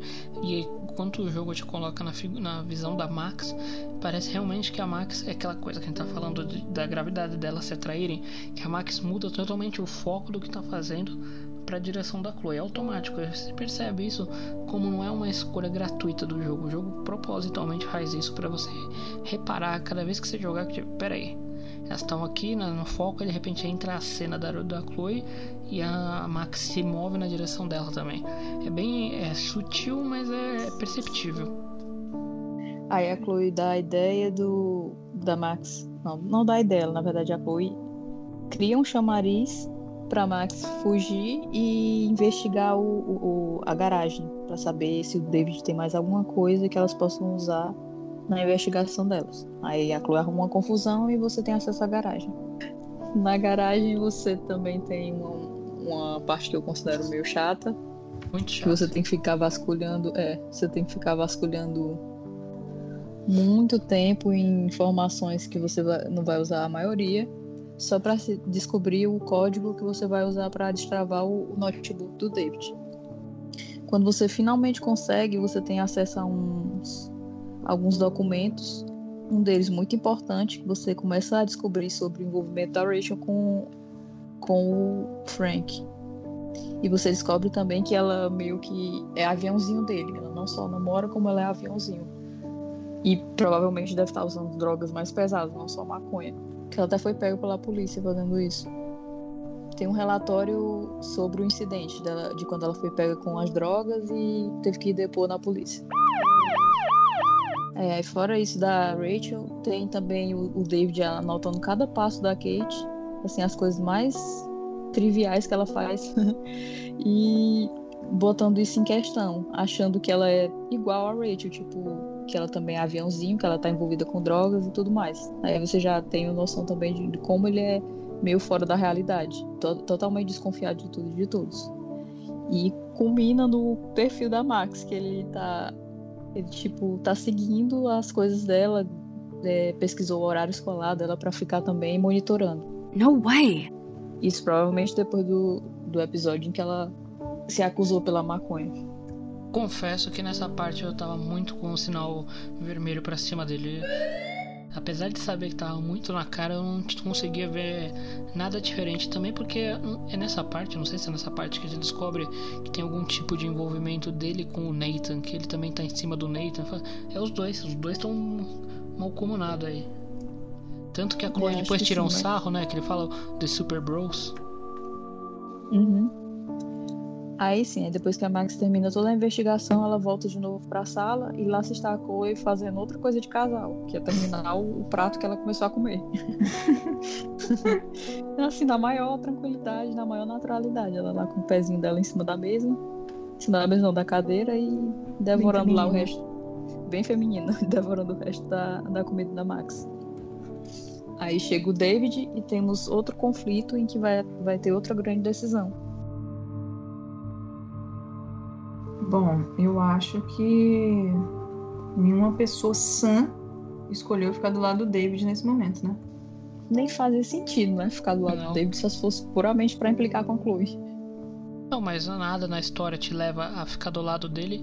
Primeiro porque você já não tá do lado dele antes, você já não tá no lado dele por causa dessa sua recente pesquisa e especialmente você não tem motivos pra sim, simpatizar com ele. E ele já chega esbravejando, já chega falando um monte de merda pra você, falando um monte de merda da escola. Eu realmente eu não entendo como exista essa opção, porque não, não, faz sentido, ela não tem, ela é tão sem sentido quanto o beijo do quinto episódio. Ela não tem correlação ou motivo pra você escolher ela. Mas, então, já que essa também é uma escolha óbvia, ninguém ficou do lado dele, né? Vamos ver aqui a o, o ranking. Caramba. Chuta, eu vou primeiro, chuta quanto vocês acham que foi? 80 a 20?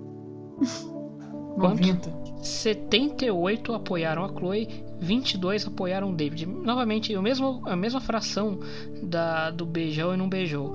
Isso tá muito com cara que implicância com a Chloe. Pessoas que odeiam a. Chloe. Douglas, vários Douglas. É, as mesmíssimas pessoas, 22% que não beijaram a Chloe também apoiaram o David de implicância, certeza. Não tem outra explicação, porque não tem nenhum motivo pra você apoiar o David. Não, não nenhum tem. motivo mesmo. Ele espalha câmeras pela casa inteira sem contar ninguém. Persegue alunos, persegue a Kate. E Pode, mesmo. pode bater na Chloe se você, se você deixar a cena do, do quarto correr sem intervir. Enfim, tem milhares de motivos pra você não confiar nele e não ficar do lado dele. Nenhum pra você ficar com ele, ficar É verdade. do lado dele. Por isso que pra mim não devia nem ser uma opção. E vamos dizer que por mais que ele tivesse as mais boas intenções do mundo, é, você e você soubesse, não faz é, a abordagem dele não te faz você criar empatia por ele. Enfim, o mais legal disso tudo é como a Chloe fica animadinha depois que você que você dá uma na, na cara dele. Que ali, aliás, é você a Max que começa o jogo e a Max que se encontra nesse ponto dando uma lição de moral, falando um monte de coisa. Você percebe que ela tá ela tomou um boost de coragem da Chloe ali, né? Depois elas saem no carro. A Max começa a contar que a Rachel estava envolvida com o Frank. A Chloe meio que não acredita, porque provavelmente a Rachel deve ter negado quando ela perguntou em algum momento. Ela diz, não, era só, só ela só posava para ele em troca de dinheiro e ele achava que ela tava afim. Aí a Max, tudo bem, se você não acredita em mim, então vamos investigar o, o trailer dele.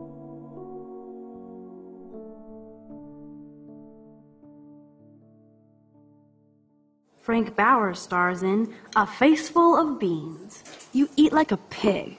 Try the floor. I was eating those beans. Are you fucking insane? I was eating those beans!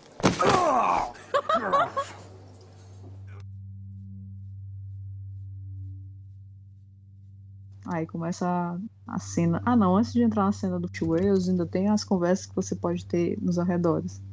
Por exemplo, uma muito importante com o, o caminhoneiro lá que fica que fica na frente do, da lanchonete e que é dono de um caminhão que você pode tirar foto, que é uma foto opcional.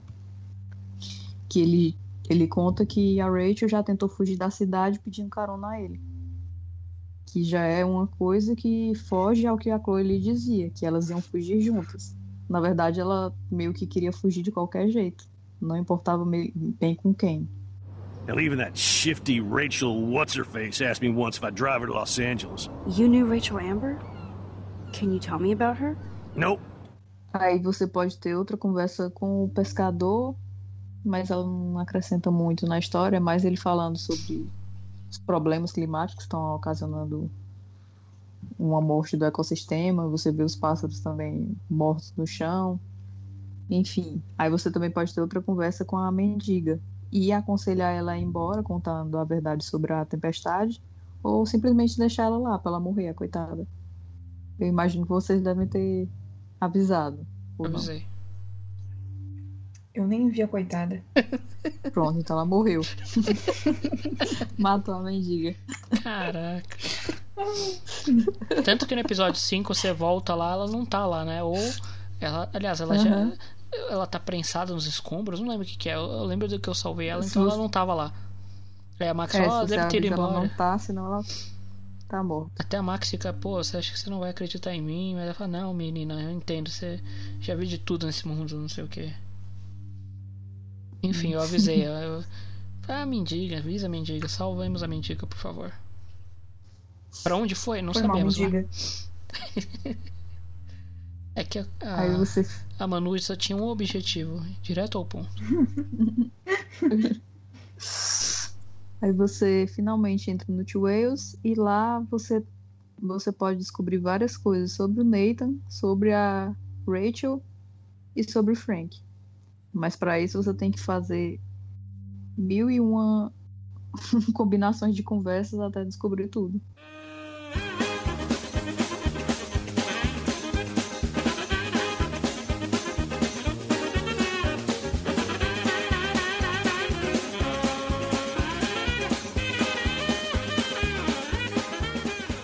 Baita do malabarismo de social.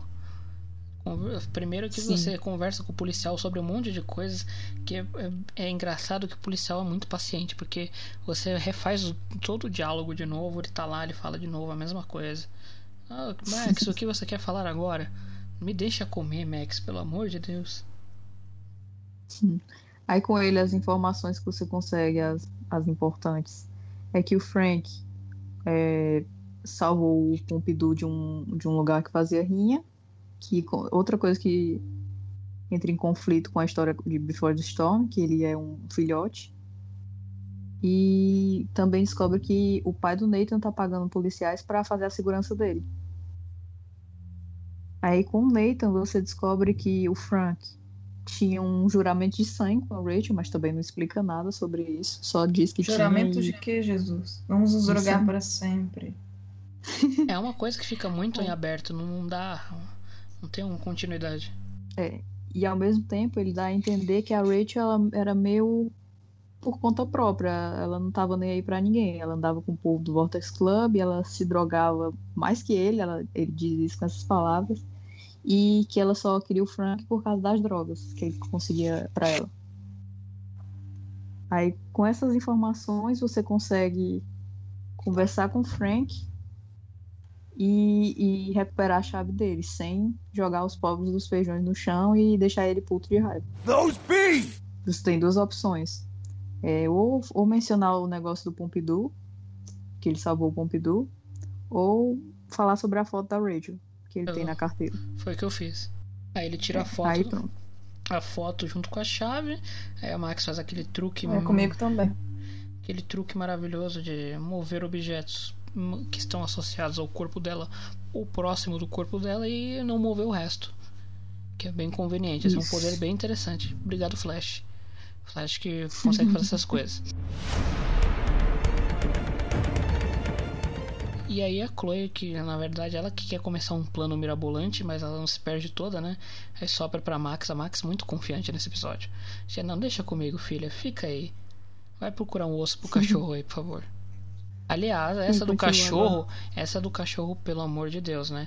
É outra decisão que você ou joga o osso pro cachorro no, estacionamento pra ele é, não ser atropelado ou joga na rua, pelo amor de Deus. Outra que a gente não precisa ficar falando o que cada um fez. Quem foi o monstro que jogou na estrada? Pior que teve gente que fez mesmo. Olha, não sei quem foi o monstro, mas essa tá menos pior do que a do de apoiar o David. Só 6% eh, machucaram o cachorro do Frank. Seis monstros, bom. 6% de monstros. Seis pessoas que têm que desaparecer da face da Terra. Não, mas aí dentro da, da, da van do Frank, que é uma desgraça, né? Você tem outro momento fofo que. Eu acho que esses momentos fofos independem do, das escolhas anteriores, né? Todos, o que dependendo do que você fez, vai ser aquele momento fofo. Uhum. Ela entra fala, ela entra fala que possante, hein? Nossa, imagina aqui dirigindo aqui altas estradas. Aí a, a Max fala, é minha filha, pois é, posso ser, querer até pedir pra te beijar de novo. É isso, né? Nope. Não. Não? Meu Deus do céu. O que, que é então? Você ia querer me beijar de novo. Oh, we could cruise everywhere in this bad boy. Can you see us heading down the coast to Big Sur and beyond? Yes, we'd be tearing up the highway. And you'd probably want me to kiss you again. Chloe, we're on a schedule. We need clues about Rachel. I know. Just daydreaming. Que- ah, você ia querer me beijar de novo, é isso? Ó, o erro foi esse? É. Ó, Peraí, quase deixa eu voltar aqui. porra. Bota os print, bota os print na conversa. É assim, ó. Ah, nós poderíamos vi- viajar para qualquer lugar nessa belezura. Consegue nos ver indo para a costa para a costa do Big Sur e outros lugares? Sim, pegaríamos uma boa estrada. E você provavelmente iria querer que eu te beijasse de novo, Chloe. Mas temos coisas mais importantes pra fazer. Aí a Chloe passa um momentozinho pensando. É, eu tô só sonhando acordado. É... Bom, eu considero o interior do trailer do Frank. Frank. Frank. o Frank. Um dos melhores cenários desse jogo. Eu não tô brincando, gente. Eu adoro aquele interior de trailer. Ele é muito realista, ele é sujo, ele é apertado. Nojento. Eu, eu consigo sentir o cheiro do suor do Frank impregnado pelas paredes. E é tanta coisa nojenta que você pode pesquisar ali dentro. Sério, eu fico maravilhada. É, tem algo de importante nesse, nesse trailer? Eu não tô lembrando porque eu, eu confesso que eu já tava tarde quando eu tava jogando. Eu fui direto pegar lá a agendinha dele, a agendinha dele, as fotos comprometedoras e não fiz nada. Eu sei que tem a arma da, da, da Chloe lá, né? Caso você tenha escolhido não atirar no Frank. Uhum. Mas tem alguma coisa de relevante além disso? Tem a lista dos clientes, você descobre que a Estela é aviãozinho dele. Quem não é, né? É, quem não é? Eu acho que só a Max mesmo. Talvez até a Kate seja.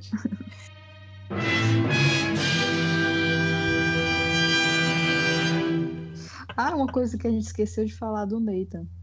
Que quando ele vê a Max, ele acha que é a, a, a Rachel e ele fica assim, tipo.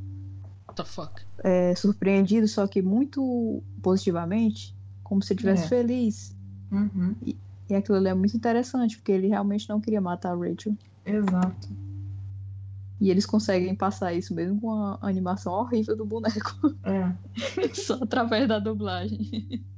Eu acho isso muito importante. Fuck off, Dyke. Só faltou ele dizer, sinto o cheiro de couro.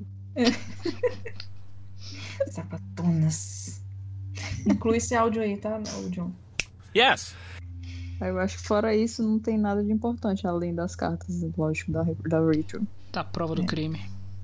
E aí vem a, Isso. a, a- As o cartas as pontapé, é, pontapé da, da grande polêmica, né? Seria Rachel Capitu, como você mesmo perguntou Uhum. uns programas atrás, porque a Rachel fica. Ou a Rachel. A Chloe fica putaça, né? Porque descobre que a, a Rachel realmente estava, né?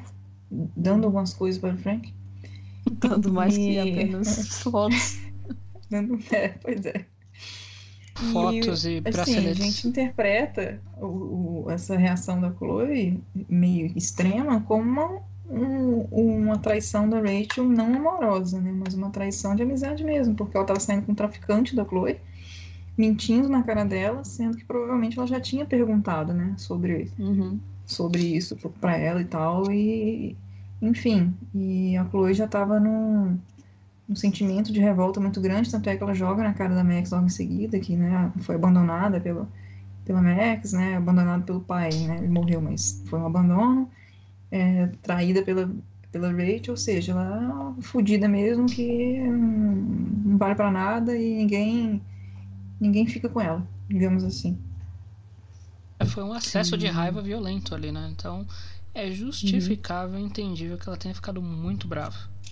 Minha teoria é que a Rachel deve ter mentido pra Chloe sobre o relacionamento, ela já devia desconfiar, mas a Rachel dizia: "Não, a gente só só é amigo e tal".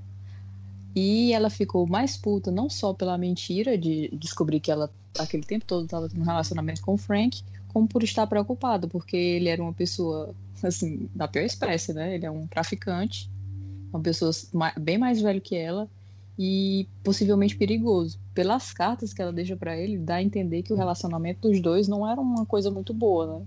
Era meio tóxico. Que É. ela fala, ela fala que ele ficou o drogado ou bêbado e ficou violento com ela e, e diz que não vai aguentar isso. Aí eu imagino que essa também seja, esse também seja o motivo da preocupação da Chloe. Além, além de tudo, da mentira em si. E diz também que ela é leonina e não olha pra trás. Right. I'm a Leo. Meow. Outro, outra vez que ela diz também que pra, ela promete pra outra pessoa que vai fugir da cidade com a pessoa, que é no caso o Frank. Ah, eu acho que ela- o Frank não quis fugir da cidade, aí ela já pulou pra outro galho pra tentar. No caso o Jefferson. Espertinha. Não muito, porque morreu. Mas espertinha. Nossa, que pai. Mas é Essa verdade. fica aí. Se ela fosse um pouquinho mais esperta, ela não teria morrido. E ela também não parecia. Essa é aquela parte do jogo também que você percebe as nuances dela. E toma uma das poucas certezas que você tem dela. Que é que ela também não era uma pessoa muito centrada, né? Porque a carta que ela fala, desculpa, eu surtei com você, foi mal, não vai se repetir. Ou seja, Uhum. ela era uma porra louca, assim. Era, pra ela até descontou no cachorro, ela fala. É, então, não sei que os contam em cachorro, jamais, nunca. Gente, não é. Por mais que a, a Rachel ela seja essa personagem que você monta a partir né, de, de relatos alheios, eu consigo imaginá-la é, facilmente como uma dessas adolescentes de filme que bebe, se Sim. droga, dança na boate, fica aquelas luzes piscantes na cara, faz merda, vomita no meio da rua, faz xixi no meio da rua, essas coisas. Então, Aham. assim, total que Não. chega no trailer do, do Frank bêbado, chuta o Pompidou, come a pizza vencida de uma semana e vai lá É. fazer um pole dance na cama dele. Exatamente. É, eu imagino que ela é aquele tipo de adolescente que começa a se perder, aí vai entrando no fundo do poço até não ter Uhum. mais jeito. Ela não parece uma pessoa assim que tem momentos de, de ficar tranquila. Eu acho que ela é explosiva o tempo todo, assim, de uma forma diferente da Chloe. É. É, de, de não estar presa num canto, de querer sempre estar no meio do, da galera e de ficar doidona e, e pronto, a vida dela se resume a isso. Ela não tem momentos como o da Chloe que tá quieta no canto dela, de querer estar sozinha. Eu acho que ela sempre queria estar cercada por gente. E até o, o próprio Nathan ou todos os outros que falam sobre ela dão a entender isso. Que ela andava com todas as galeras e, e que ninguém era tão bom assim pra estar no nível dela. Tipo, ela era como se fosse uma pessoa que se destacasse no meio das outras. Eu tenho a mesma impressão. Não, é que essa é uma das poucas coisas que talvez o Before the Storm tenha de relance conseguido pegar é essa necessidade de por holofotes que ela tinha. De resto, é uma. Ela tem uma. não combina nem um pouco com aquelas, aquela Rachel mais. Vamos dizer assim, bondosa, porque ela era mais tranquila, não era uma desgracenta que nem é o que o jogo tenta vender.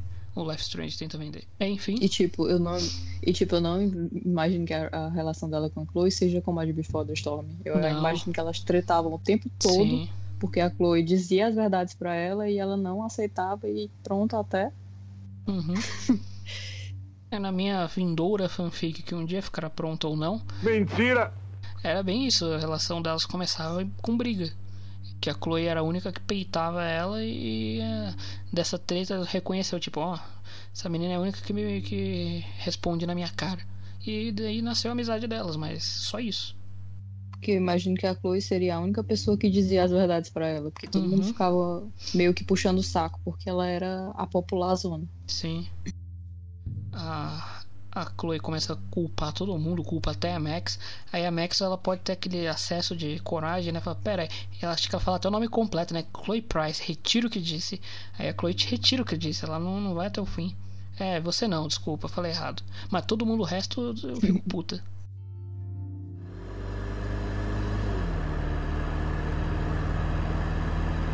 Chloe, you can't keep blaming me and everybody for everything wrong in your life.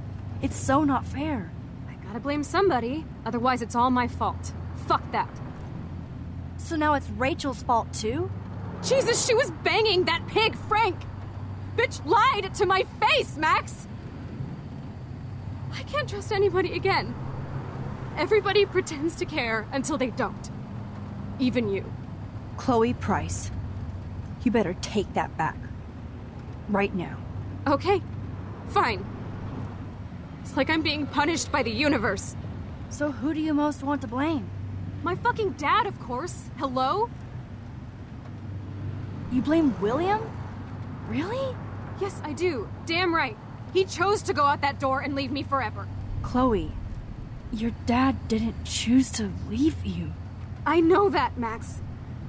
My mom actually blames herself. Just because she wanted a ride home from work. Sometimes, even I blame her. No, you don't. Yes, Max, I do. Do you know what it's like to wait for your father to come home when you're a kid? And he never does? No, of course not. But I was with you that day. It was just a terrible accident. I wish that made me feel better. But ever since he died, my life has been dipped in shit. You don't want to hear this, but you're still here, alive, with me. And that is no accident. You're right. I don't want to hear this. Chloe, I can't do this out on my own. I need you with me. And Rachel needs you. Aí o jogo sutilmente corta pra não mostrar a continuidade disso, né? E a Max vai pro quarto dela. Aí a gente é apresentado no quarto, a gente é apresentado para mais um poder novo da Max, que é um rewind de proporções gigantescas. Viajar para um aspecto do tempo dentro de uma foto. É uma coisa assim. Eu, pelo menos agora, puxando de cabeça, não consigo lembrar de nenhuma outra obra de ficção que tenha tido uma viagem de tempo nesses moldes. Ah, eu lembro. Efeito borboleta. Não é por foto, mas era por um diário, inclusive. Sim, uma boa É comparação. tipo um buraco de minhoca, não? É, exatamente. Aí o jogo dando pistas lá no episódio 2 sobre algo que ia acontecer agora. É o efeito Ashton Kutcher de Viagens no Tempo. É, se ele tivesse visto a porcaria que ele se envolver no Two and a Half Men, talvez ele não tivesse feito.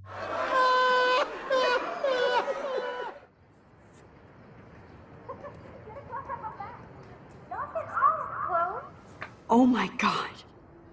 What is happening now?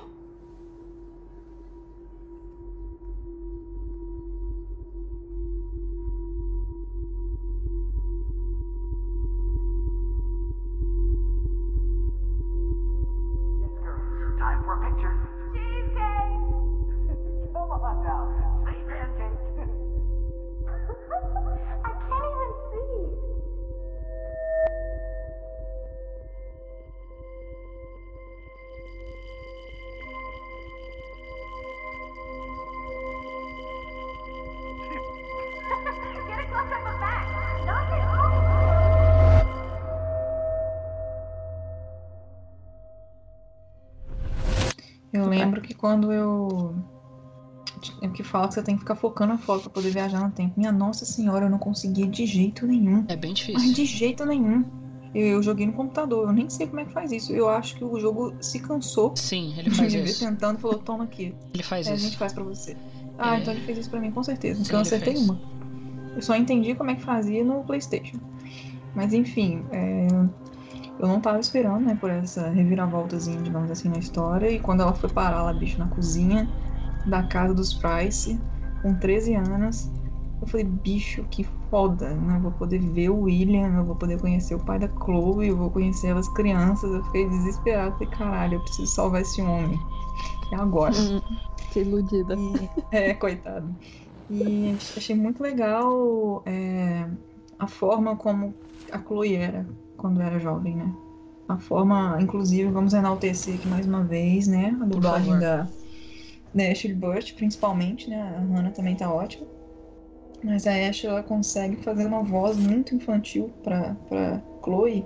E além de infantil, é uma voz de uma pessoa feliz, basicamente, né? Você vê que a Chloe era feliz, ela tava é, se divertindo, uma voz mais aguda, é, mais leve, não sei explicar e é, é sério, é um, um trabalho impressionante. E vocês têm alguma impressão pra dar? Tenho- Aliás, é, sou educado, eu tô perguntando. Of course. Obrigado.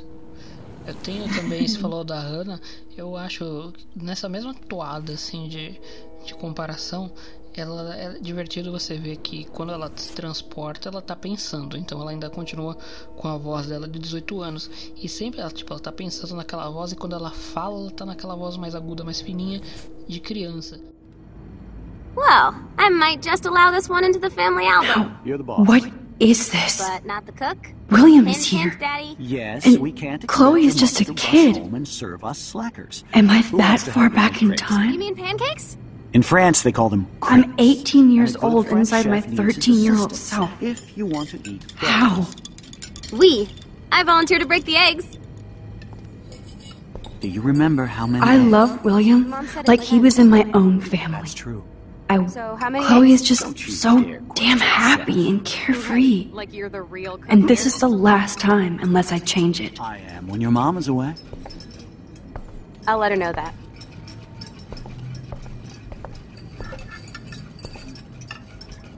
Now I get to take a picture.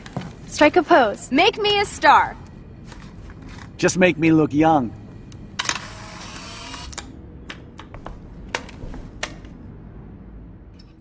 E não sei vocês, mas eu, eu penei pra conseguir tirar aquela chave dali. Toda hora dava em algum lugar Não, errado. também. Dava em algum lugar errado. É, Aliás, você jogava a chave num lugar tal, ele ia lá com o controlezinho do carro e achava a porra na chave. Inferno. Fora isso, é, depois das as outras vezes que eu joguei, eu tentei fazer várias coisas antes de salvar ele. Por exemplo, várias outras formas de salvar ele. Por exemplo, tentar ligar pra Joyce. Vocês tentaram ligar pra Joyce? Não, eu só desliguei o É quando telefone. É, quando você tenta ligar pra ela, ela já saiu do local. Aí você não consegue falar com ela. Aí você pode também falar com a Chloe. Chloe, você tem que impedir seu pai de sair, é, não sei o que. Aí você inventa umas coisas lá, ela diz, não, Max, você quer im- impedir ele de sair, vá você mesmo. Aí você tenta também falar com o William, dizer que é bom ir pros cantos de, de ônibus e tal, e, e falar várias coisas lá, várias besteiras, mas nenhuma dessas funciona. Tirar o, o telefone do gancho, como o John falou. ela liga pro celular dele. Uhum. Não tem, não tem nenhum jeito que você consiga, só ou jogando a chave pela janela ou, ou na pia. Eu sempre põe na pia. É muito desesperador quando você começa a, tentar se livrar do coisa e ele aparece e, E sai. toca o telefone. Não, é É porque muito- assim, sinceramente, quando eu cheguei nessa cena, eu não sabia pra onde que o jogo ia me levar. Então eu fiquei desesperada porque eu falava, pensava, eu preciso salvar o William de qualquer jeito. Tipo assim, a oportunidade minha, da Max, né, de, de fazer acontecer é, algo diferente na vida da Chloe. E é, foi, assim, tudo muito surpreendente. Eu já preciso Uhum. contar que eu já tive uma outra impressão total. Que é, acho que essa é muito mais carregada pela minha experiência com obras sobre viagem no tempo e como isso nunca dá certo. Que foi assim que eu, que eu percebi que ela tava ali. Eu falei, não, não, não, não, não, não, não, volta, volta, pelo amor de Deus, volta, sai daí. Pelo É. amor- E o jogo não te deixa. O jogo, naquele momento, ele não deixa você deixar o William morrer. Você tem que salvar. O jogo trava. Não, é a Max. Não, eu tenho que salvar o William, lá, lá, lá, lá. Puta merda, tem que. Tá aí, mas Uhum. já, já ficou aqui meu registro histórico. Eu fui contra desde o início. Eu Mas sabia eu que ia dar ruim. que É, é óbvio. Eu assim não, que... sou ingênua. Innocence. É, assim que eu fui Eu- jogado de volta no passado, eu falei, tem que voltar, tem que sair daqui, pelo amor de Deus. Não fa... Max, não faça nada. Não altere o passado, pelo amor de Deus. quando você chega ali tantos anos no passado, você já sabe a merda grande que vai dar no Sim, futuro. com É certeza. que não tem como dar certo. Nunca, nunca É, volte ao tô- passado, crianças. Se um dia vocês caírem num feitiço do tempo, não voltem no passado e alterem o passado, por favor. Eu, eu entendi a referência. Tanto que quando começa o episódio 4, que você já tá naquele naquela realidade alternativa, eu já, já, já comecei o jogo sabendo que eu ia voltar pra outra. Que alguma coisa que eu ia fazer ia voltar pra outra. É, esse era o meu Aí nem- objetivo. Eu preciso sair dessa realidade, É. pelo amor de Deus. Exatamente. Aí outra coisa que é meio de cortar o coração é quando o William tá saindo, a Chloe diz. é, ele fala alguma coisa, pergunta se a Max vai continuar lá quando ele voltar, e a Chloe, aí a Chloe fala. Vai, ela nunca vai me abandonar. E o William fala, Na nenhum de nós verdade, dois. Errou! Essa fala não é de agora, não, né? É do de- outro. É depois, né? É, Ah, tá. é, acho que é da, da volta quando É, ela vai porque o que eu fiquei fez. procurando isso. Acertou! Nessa daí ela fica toda feliz porque ela acha que, que salvou. Ai, ela fica lá comemorando com, com a mãozinha dada com a Chloe. Uhum. Coitada, iludida. Max, you are being so fucking strange. You feel okay? Chloe, I am awesome. We are awesome. Aí começa toda aquele a montagem das fotos que, que mostra ela, ela alterando alguns eventos da vida da Chloe, por exemplo, a morte do William. Aí eles foram viajaram para Paris, ela ganhou o carro e ela viajou, ela viajou, ela acampou para uns locais lá e Essa sequência, ela mostra ela ganhando o carro, mas acaba aí. Tanto É, que você exatamente. volta, você percebe, isso é uma coisa bem interessante de viagem no tempo, como uma, uma mínima flutuação no passado mudou pra caralho quando a Max volta no tempo dela.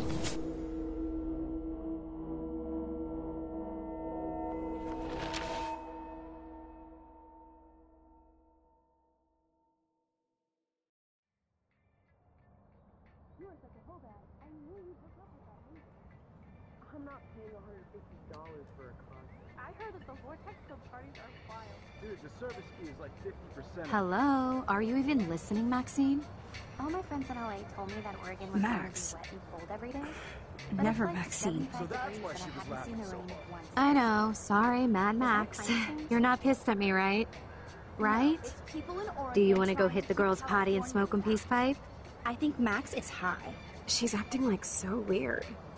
You cool, Max? Nobody listened when I said we shouldn't let her in the vortex. Courtney, you don't want anybody in the club. Like, whatever, bitch. Oh no, Th- this is totally fucked up. What else have I changed? Chloe. Aí ela acorda totalmente desorientada lá no meio do pessoal do Vortex Club. E aí eu acho um, um detalhe importante e importante não, assim, bem pensado da Dontnod, que eles mudam o tom das roupas dos, dos personagens. Ah, é. Do vermelho pro azul. que é pra realmente dar a total noção de que ela revirou o passado mesmo. E agora é uma membro do Vortex Club, ao lado da amiga Be- Be- BFF da Vitória, amigona do Nathan. E, lá, e quando ela se levanta, sai do meio daquele pessoal, totalmente desorientada, ela vê o, o Warren ficando com a Estela. Prêmio de casal, nada a ver. Aí ela fica, meu Deus, mas eu tava chipando ele com a, com a Brooke. É aquela coisa de, de sensação que você se sente traído quando você começa chipando um casal num seriado e mudam do nada. Você, Não. Aí ela já começa a ter noção da, que a merda que ela fez foi muito grande. Aí ela corre pra ir atrás de ver o que se deu da vida da Chloe e do Will. Encontra o David como motorista do ônibus da escola e se senta lá no, no, no banquinho do ônibus e fica olhando a paisagem. Aí ela tem real noção da merda que ela fez, que ela vê as baleias encalhadas na praia, todas mortas, e, e pronto, pronto. Ela só tem, no- só tem certeza que quando ela chegar lá na Chloe vai ter uma surpresa bem grande pra ela. Aliás, é a primeira reação que ela tem quando ela percebe que essa realidade ficou totalmente distorcida é correr pra Chloe, né? Literalmente, porque Uhum. você sempre vê, isso é uma coisa simbólica também do, do- das Dontnots, você sempre vê a Max correndo no máximo trotando um pouco mais rápido. Não, essa é a primeira vez que você tá vendo ela correndo, ainda correndo, subindo uma ladeira. É bem simbólico pra Uhum. mostrar o, o apreço que ela tem pelo, pelo que está acontecendo com a Chloe. Bicho, Aí ela- essa cena inteira é uma coisa linda. É muito tipo, emocionante assim, essa bonita visualmente. É. A, a trilha é muito bonita também. Aliás, já vou deixar confessado, essa foi a primeira cena dos três episódios até então, né, que me fez chorar no episódio. Aí você tem a montagem final. Você chega na frente da casa da Chloe, vê a pintura finalmente terminada e a bate na porta e é atendida pelo William. Ela Mas- tem aquele momento de, meu Deus, consegui, salvei o dia. Aí de repente aparece a Chloe te- tetraplégica e ela perde o chão. Aí acaba o episódio. E todo mundo sem chão também. Mas é meio que você. Eu, eu não vou querer bancar, foda- falar que eu sou fodão, tudo, mas. Quando a câmera pega aquela tomada aberta e você vê que tem uma. É, não sei se é porque eu vejo muitas dessas coisas por aqui, mas quando você tem uma rampa com, uma, com um negócio de deficiente do lado, eu falei, ai caralho, o que aconteceu? Mas eu não achei Ai, que seria a sério? Chloe.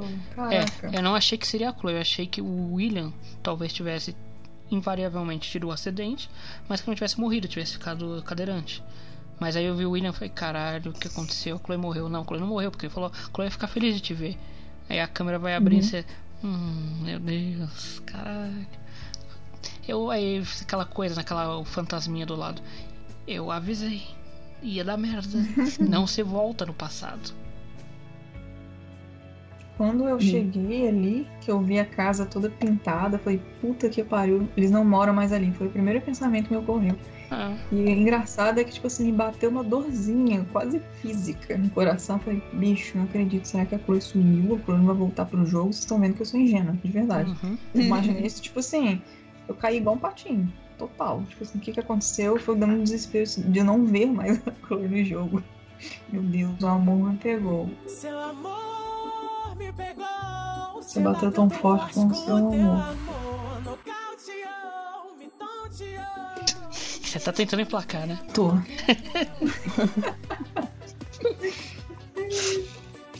É, é, última chance. Eu tenho que colocar a minha voz aqui pra cantar, porque aí ele vai pôr a música.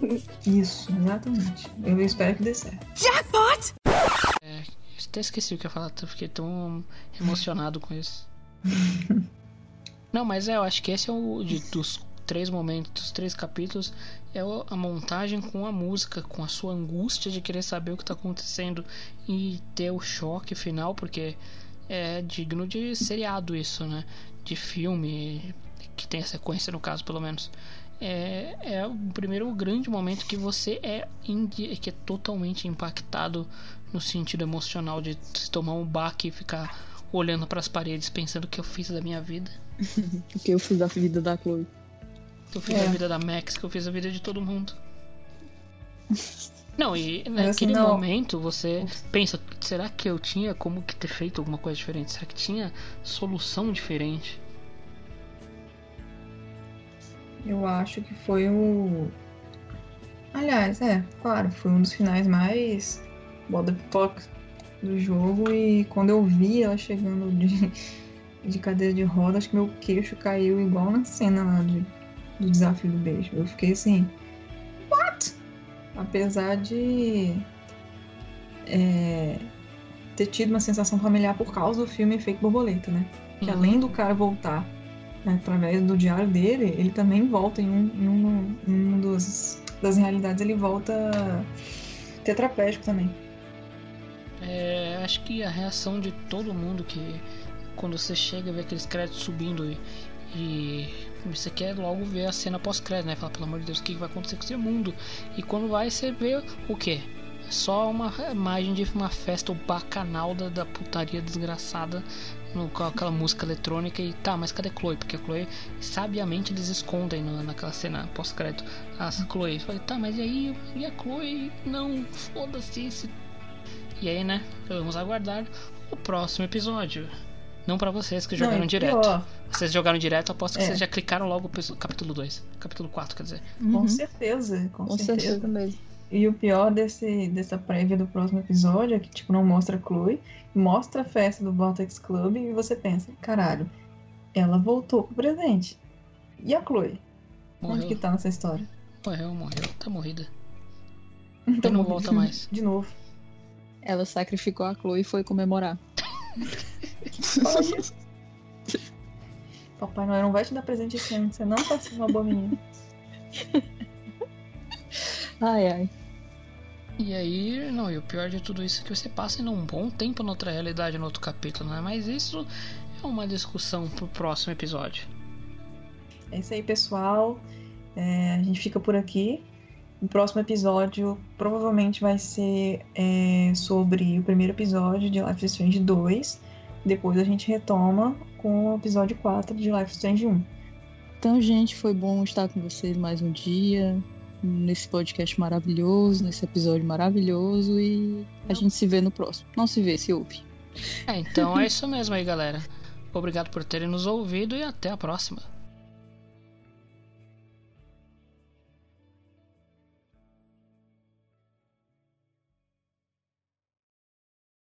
Esse podcast foi uma produção Rádio Chacabra.